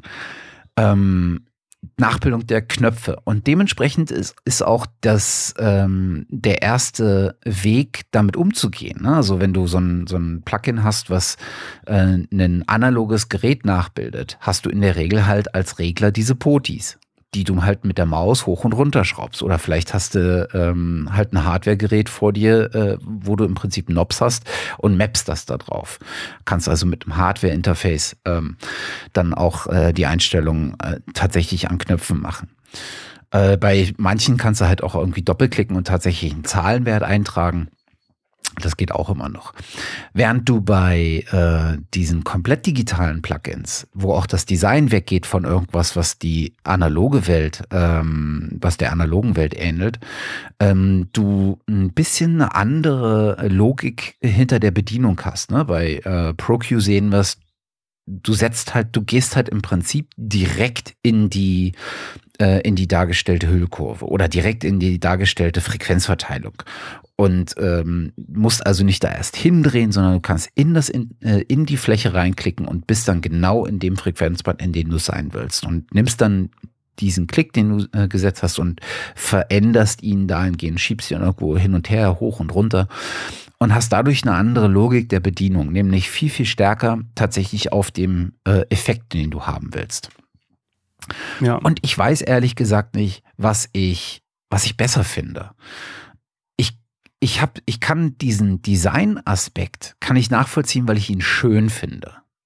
Von der Bedienung her finde ich aber eine voll, eine voll digitale Bedienung deutlich zielführender. Jetzt gibt es Besonderheiten, sowas wie ein Pultec EQ. Pultec EQ ähm, ist, ich weiß gar nicht, wer den, äh, ob Pultec äh, die Firma ist, die das äh, äh gebaut hat. Ich glaube ja. Ein Pultec ähm, ist im Prinzip ähm, ein passiver äh, EQ und ähm, der eine Anzahl von Bändern besitzt. Äh, ich glaube, es sind drei. Ich glaube, TubeTech war der originale Hersteller.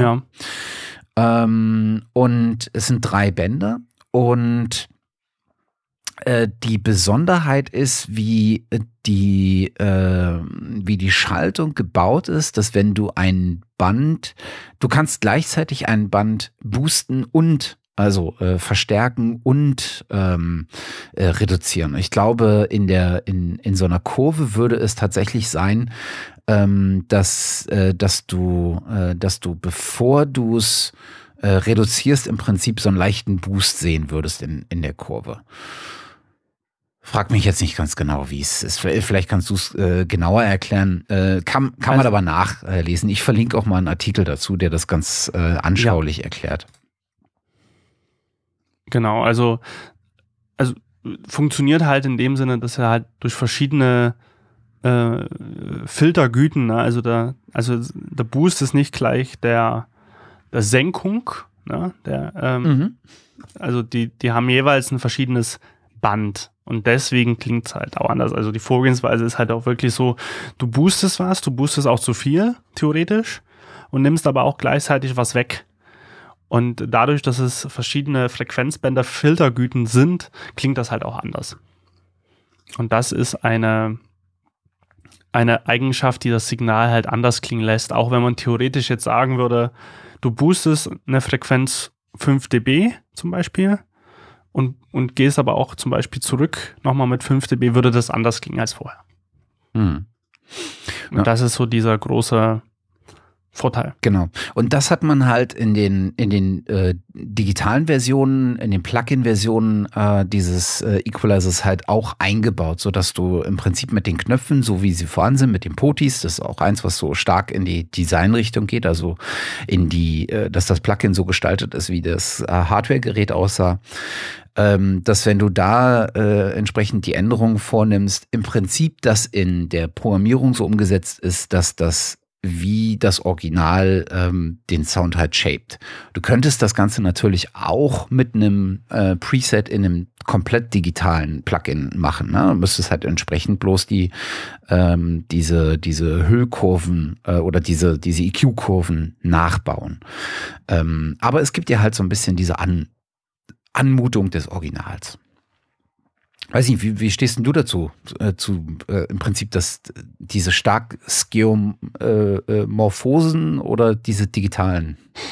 Ähm, ich, ich, ich gebe dir da voll, oder ich würde dir da zustimmen. Ich finde, es kommt auf den An äh, Anwendungszweck drauf an. Ich, ich, ich stimme dir da voll zu, dass es dass mich auch so aufspalte. Die, ähm, die nachempfunden haben natürlich eine Ästhetik. Die digitalen lassen sich auch flexibler bedienen. Ähm, deswegen, wie ich vorhin schon so ein bisschen angedeutet habe, fahre ich persönlich diese Arbeitsweise, dass ich sage, okay, ich nehme die ähm, vorrangig die digitalen zum Subtrahieren. Also diese die, digitale Prinzip der, des parametrischen EQs, nutze aber zum Beispiel gerne nach ähm, empfundene Hardware-Klassiker, um Sachen anzuheben ähm, weil ich da finde, die haben dann eine schöne Färbung einfach für das Signal.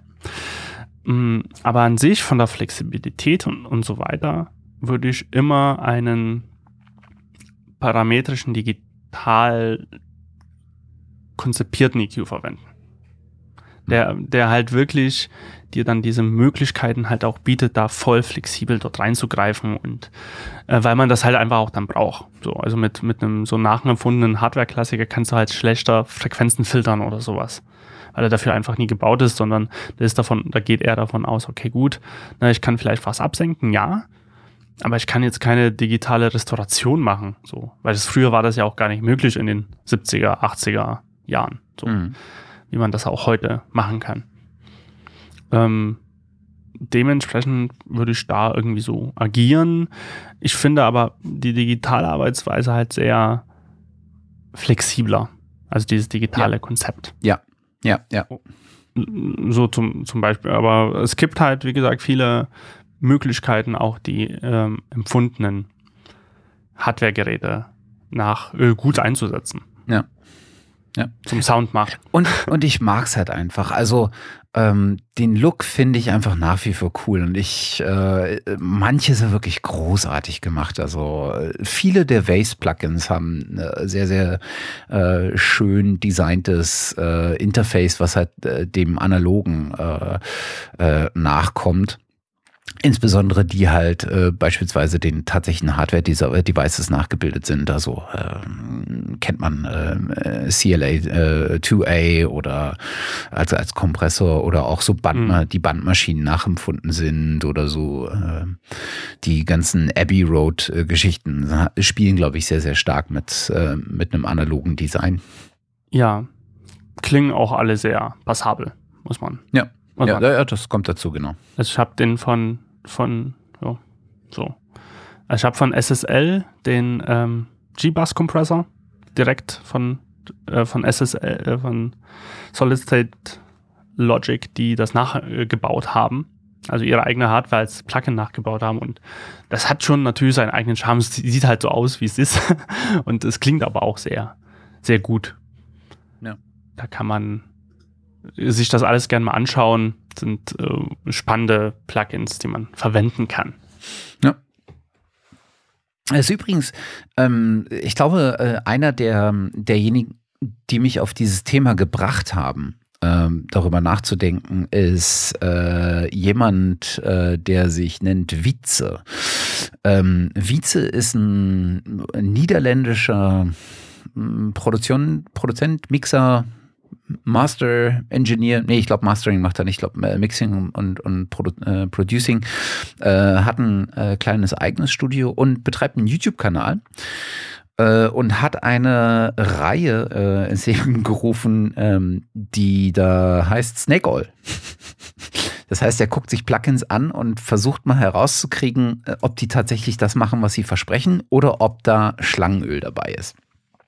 Also Snake Oil ist ja, ne, kommt ja irgendwie von den äh, aus dem, mhm. aus dem äh, Wild West, äh, die damit Schlangenöl verkauft haben als äh, so eine Art Heilmittel äh, und das macht da am Ende gar nichts. Daher kommt der Begriff. Ähm, und äh, der testet halt äh, Plugins. Und einer seiner Argumente ist immer wieder, warum gibt ihr mir so ein analoges ähm, Design? Ich will halt ein digitales. Ich will halt sehen, was ich, was ich machen kann in der Art von, ähm, ich will direkt das machen können, was ich, äh, oder die Interaktion will ich halt direkt durchführen können und nicht über irgendwelche äh, Knobs erst und, und, und so weiter und so fort. Und äh, das ist mhm. immer wieder ein Punkt, der bei ihm ähm, aufkommt. Äh, und das hat mich tatsächlich so ein bisschen da, äh, dazu äh, gebracht, äh, da mal drüber nachzudenken.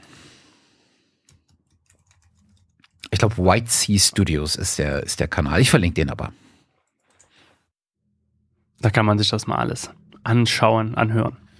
Genau. Cool. Aufblick mit Blick auf die Uhr. Ja. da ich dann leider auch äh, gleich weiter muss. Ähm, wollen wir das fortsetzen in der nächsten Folge? Ich glaube, können wir gerne machen. Spannende Aspekte, das können wir gerne machen. Mhm. Ähm, vielleicht auch mit ein paar Anwendungssachen, Mhm. Also äh, speziell, äh, äh, also können wir vorstellen, entweder wir bringen jeder mal so ein Beispiel mit oder sowas, müssen mhm, wir mal gucken, ob wir es hinbekommen. Oder zum Beispiel einfach das ähm, zu erklären, zum Beispiel du von der musikalischen Seite oder von der sprachlichen und ich bringe noch aus der Sounddesign-Welt das mit. Mhm. Das wäre, glaube ich, schon mal so ein spannender Vergleich, wenn wir das jetzt noch so ein bisschen äh, mehr vorbereiten und äh, uns da so irgendwie jeder so drei Beispiele irgendwie rausholt ähm, das wäre, glaube ich, auch für die Zuhörenden da eine, eine spannende Geschichte. Mhm. Gerne. Da können wir nämlich das nochmal vielleicht irgendwie, oder, oder jeder bearbeitet dann irgendwie so einen Sound, äh, äh einmal, einmal spielen wir es roh vor, einmal äh, nachbearbeitet.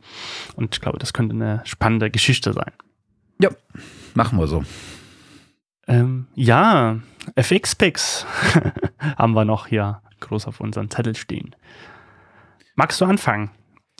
Ähm, ja, können wir äh, relativ kurz halten. Ähm, ich hatte, glaube ich, in der letzten Folge ähm, empfohlen ein Plugin von Neural DSP, beziehungsweise zwei Plugins von äh, Neural DSP.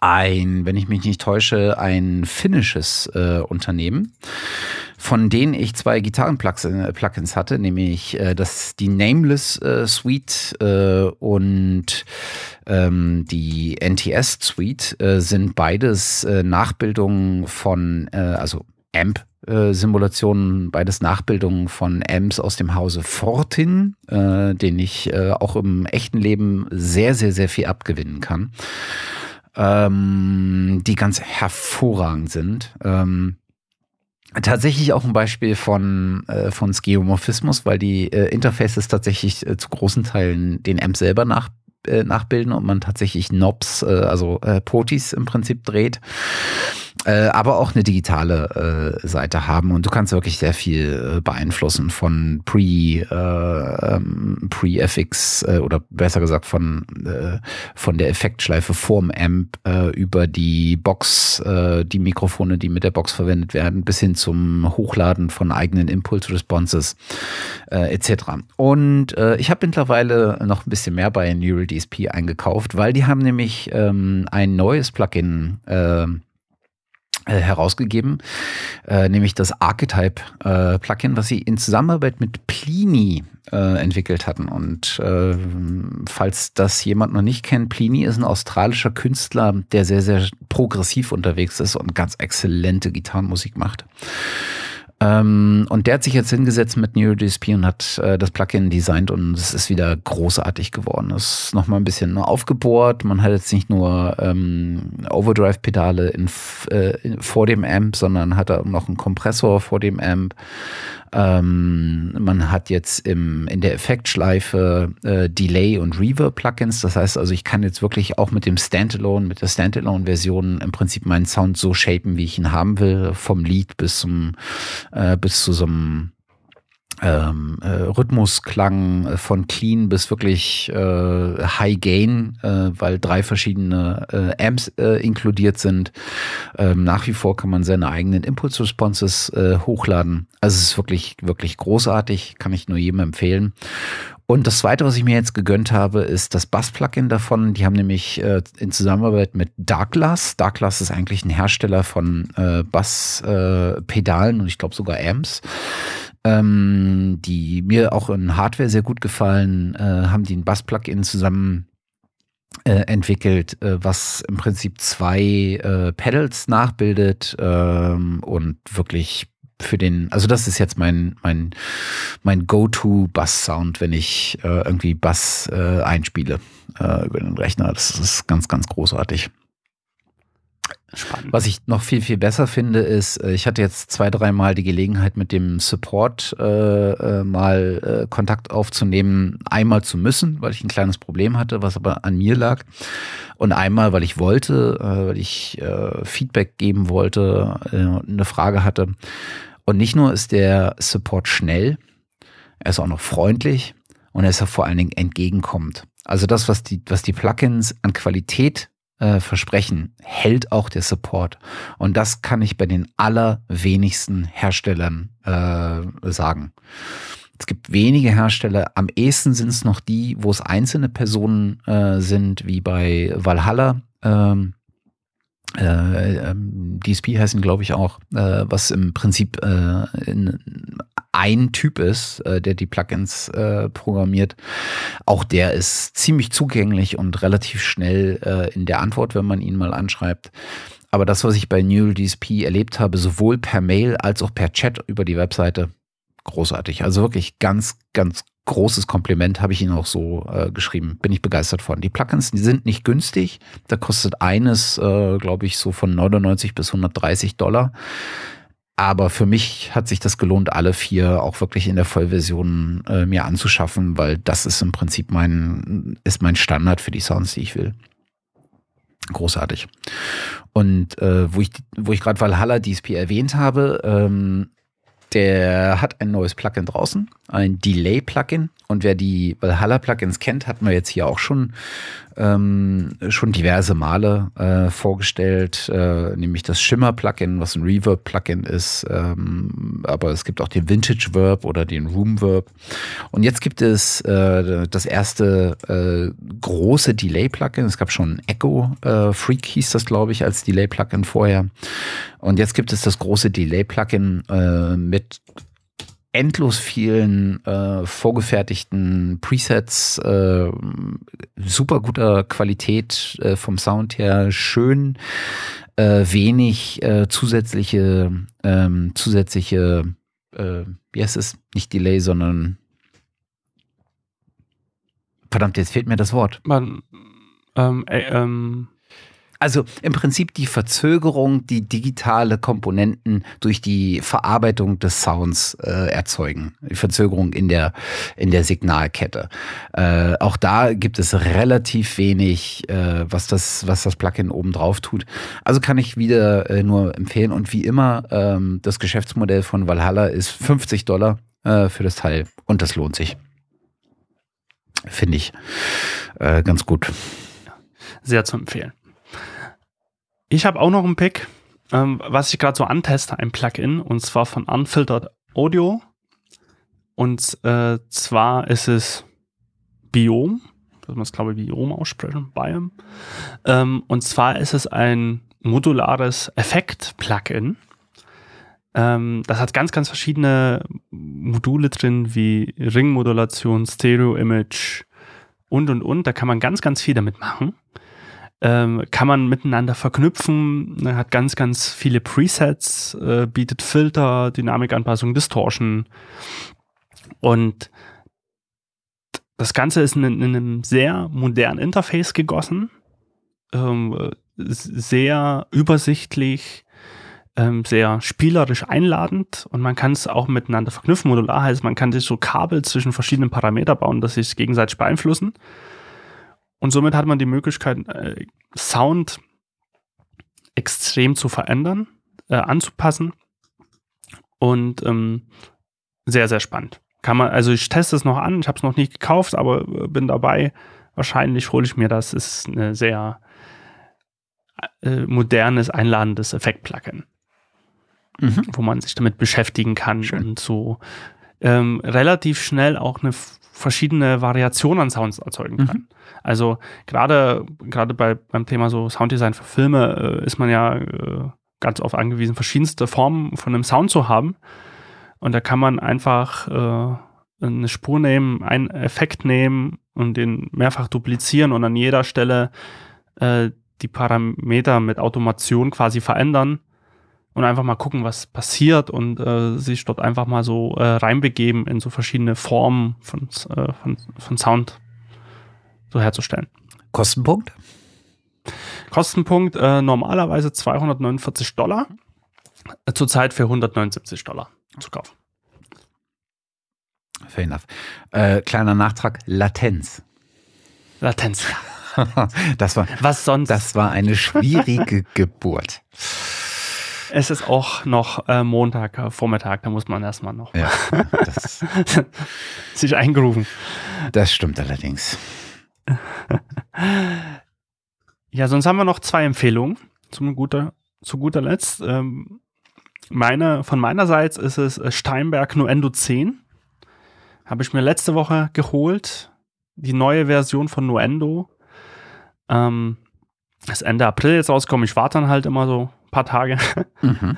äh, bis so die ersten Updates kommen, die so grob, gröbste Fehler mhm. bereinigen. Mhm. Ähm, ähm, jetzt, äh, es gibt immer noch so ein paar kleine Bugs, ähm, aber die werden wahrscheinlich auch mit den nächsten Update-Versionen korrigiert. Ähm, Nuendo, große Schwester, großer Bruder von ähm, Cubase. Mhm.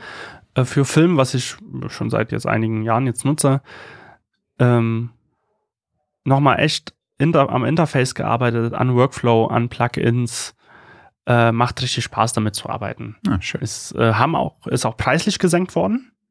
Also sonst hat er mal 1600 Euro gekostet brutto. Mittlerweile sind es, jetzt muss ich mal schauen, 979 Euro. Das ist ein substanzieller Schritt nach unten. Das ist wirklich ein merklicher Schritt nach unten. Auch die Education-Version ist auch nochmal 400 Euro günstiger geworden. Mhm. Ähm, ja. Ist ein, immer noch ein sehr spannendes Tool zum Arbeiten. Da merkt man halt auch sehr, sehr stark den Druck, den Steinberg ähm, von der Konkurrenz fühlt. Ne? Also ich glaube, mittlerweile ähm, ist es halt wirklich auch äh, schwierig, sich äh, zu behaupten, weil andere Hersteller auch wirklich mit guten Produkten rauskommen.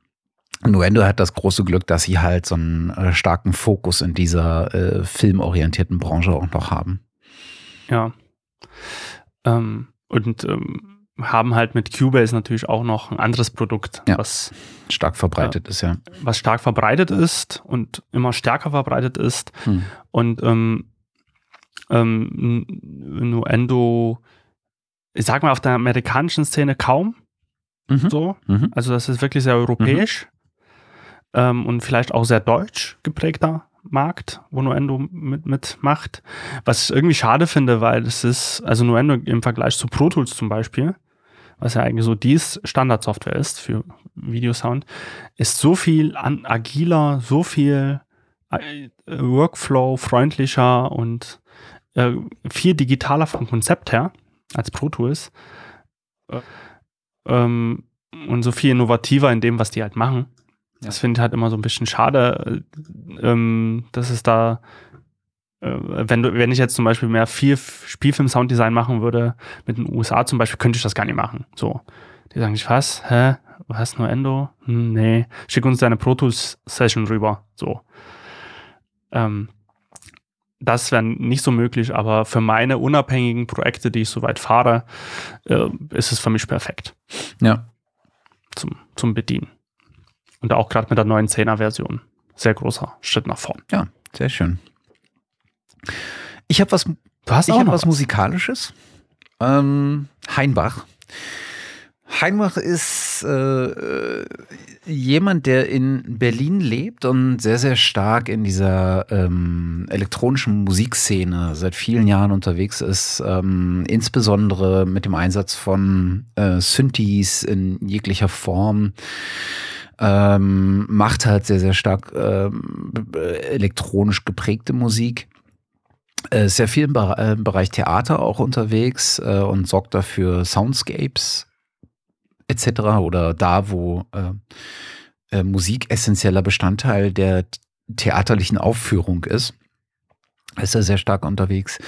Ähm, und was, was er macht, ist, äh, zum einen hat er in der Regel äh, Zeug da, was man jetzt nicht überall sieht. Also er hat nicht die, die klassischen Synthesizer in, äh, in Keyboard-Form da stehen, sondern in der Regel so ein bisschen die abgefahrenen, eher die abgefahrenen.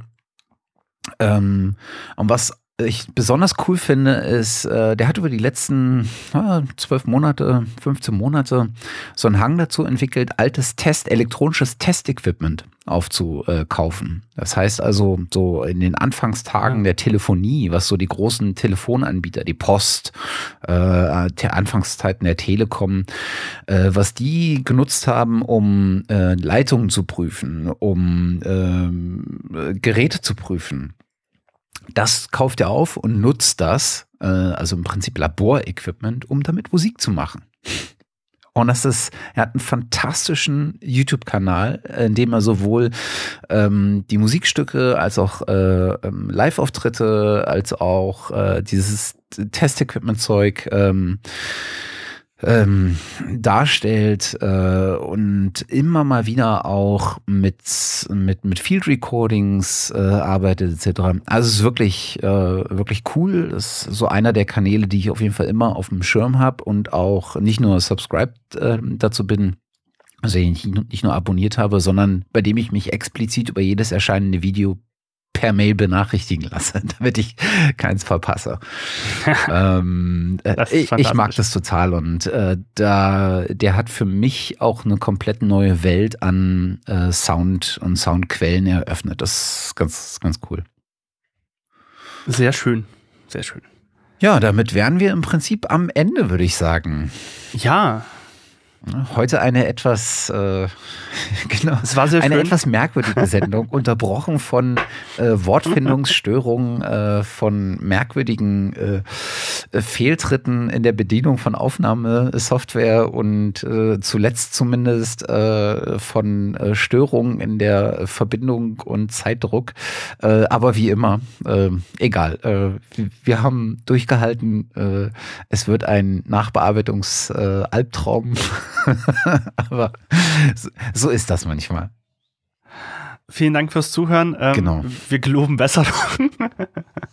Aber nein, so schlimm war das auch nicht. Aber ähm, wir führen das natürlich sehr gern weiter fort und äh, freuen uns schon aufs nächste Mal. Und äh, ja, bis dahin schöne Zeit. Ganz genau. Bis dahin bleibt uns gewogen. Tschüss, bis zum nächsten Mal.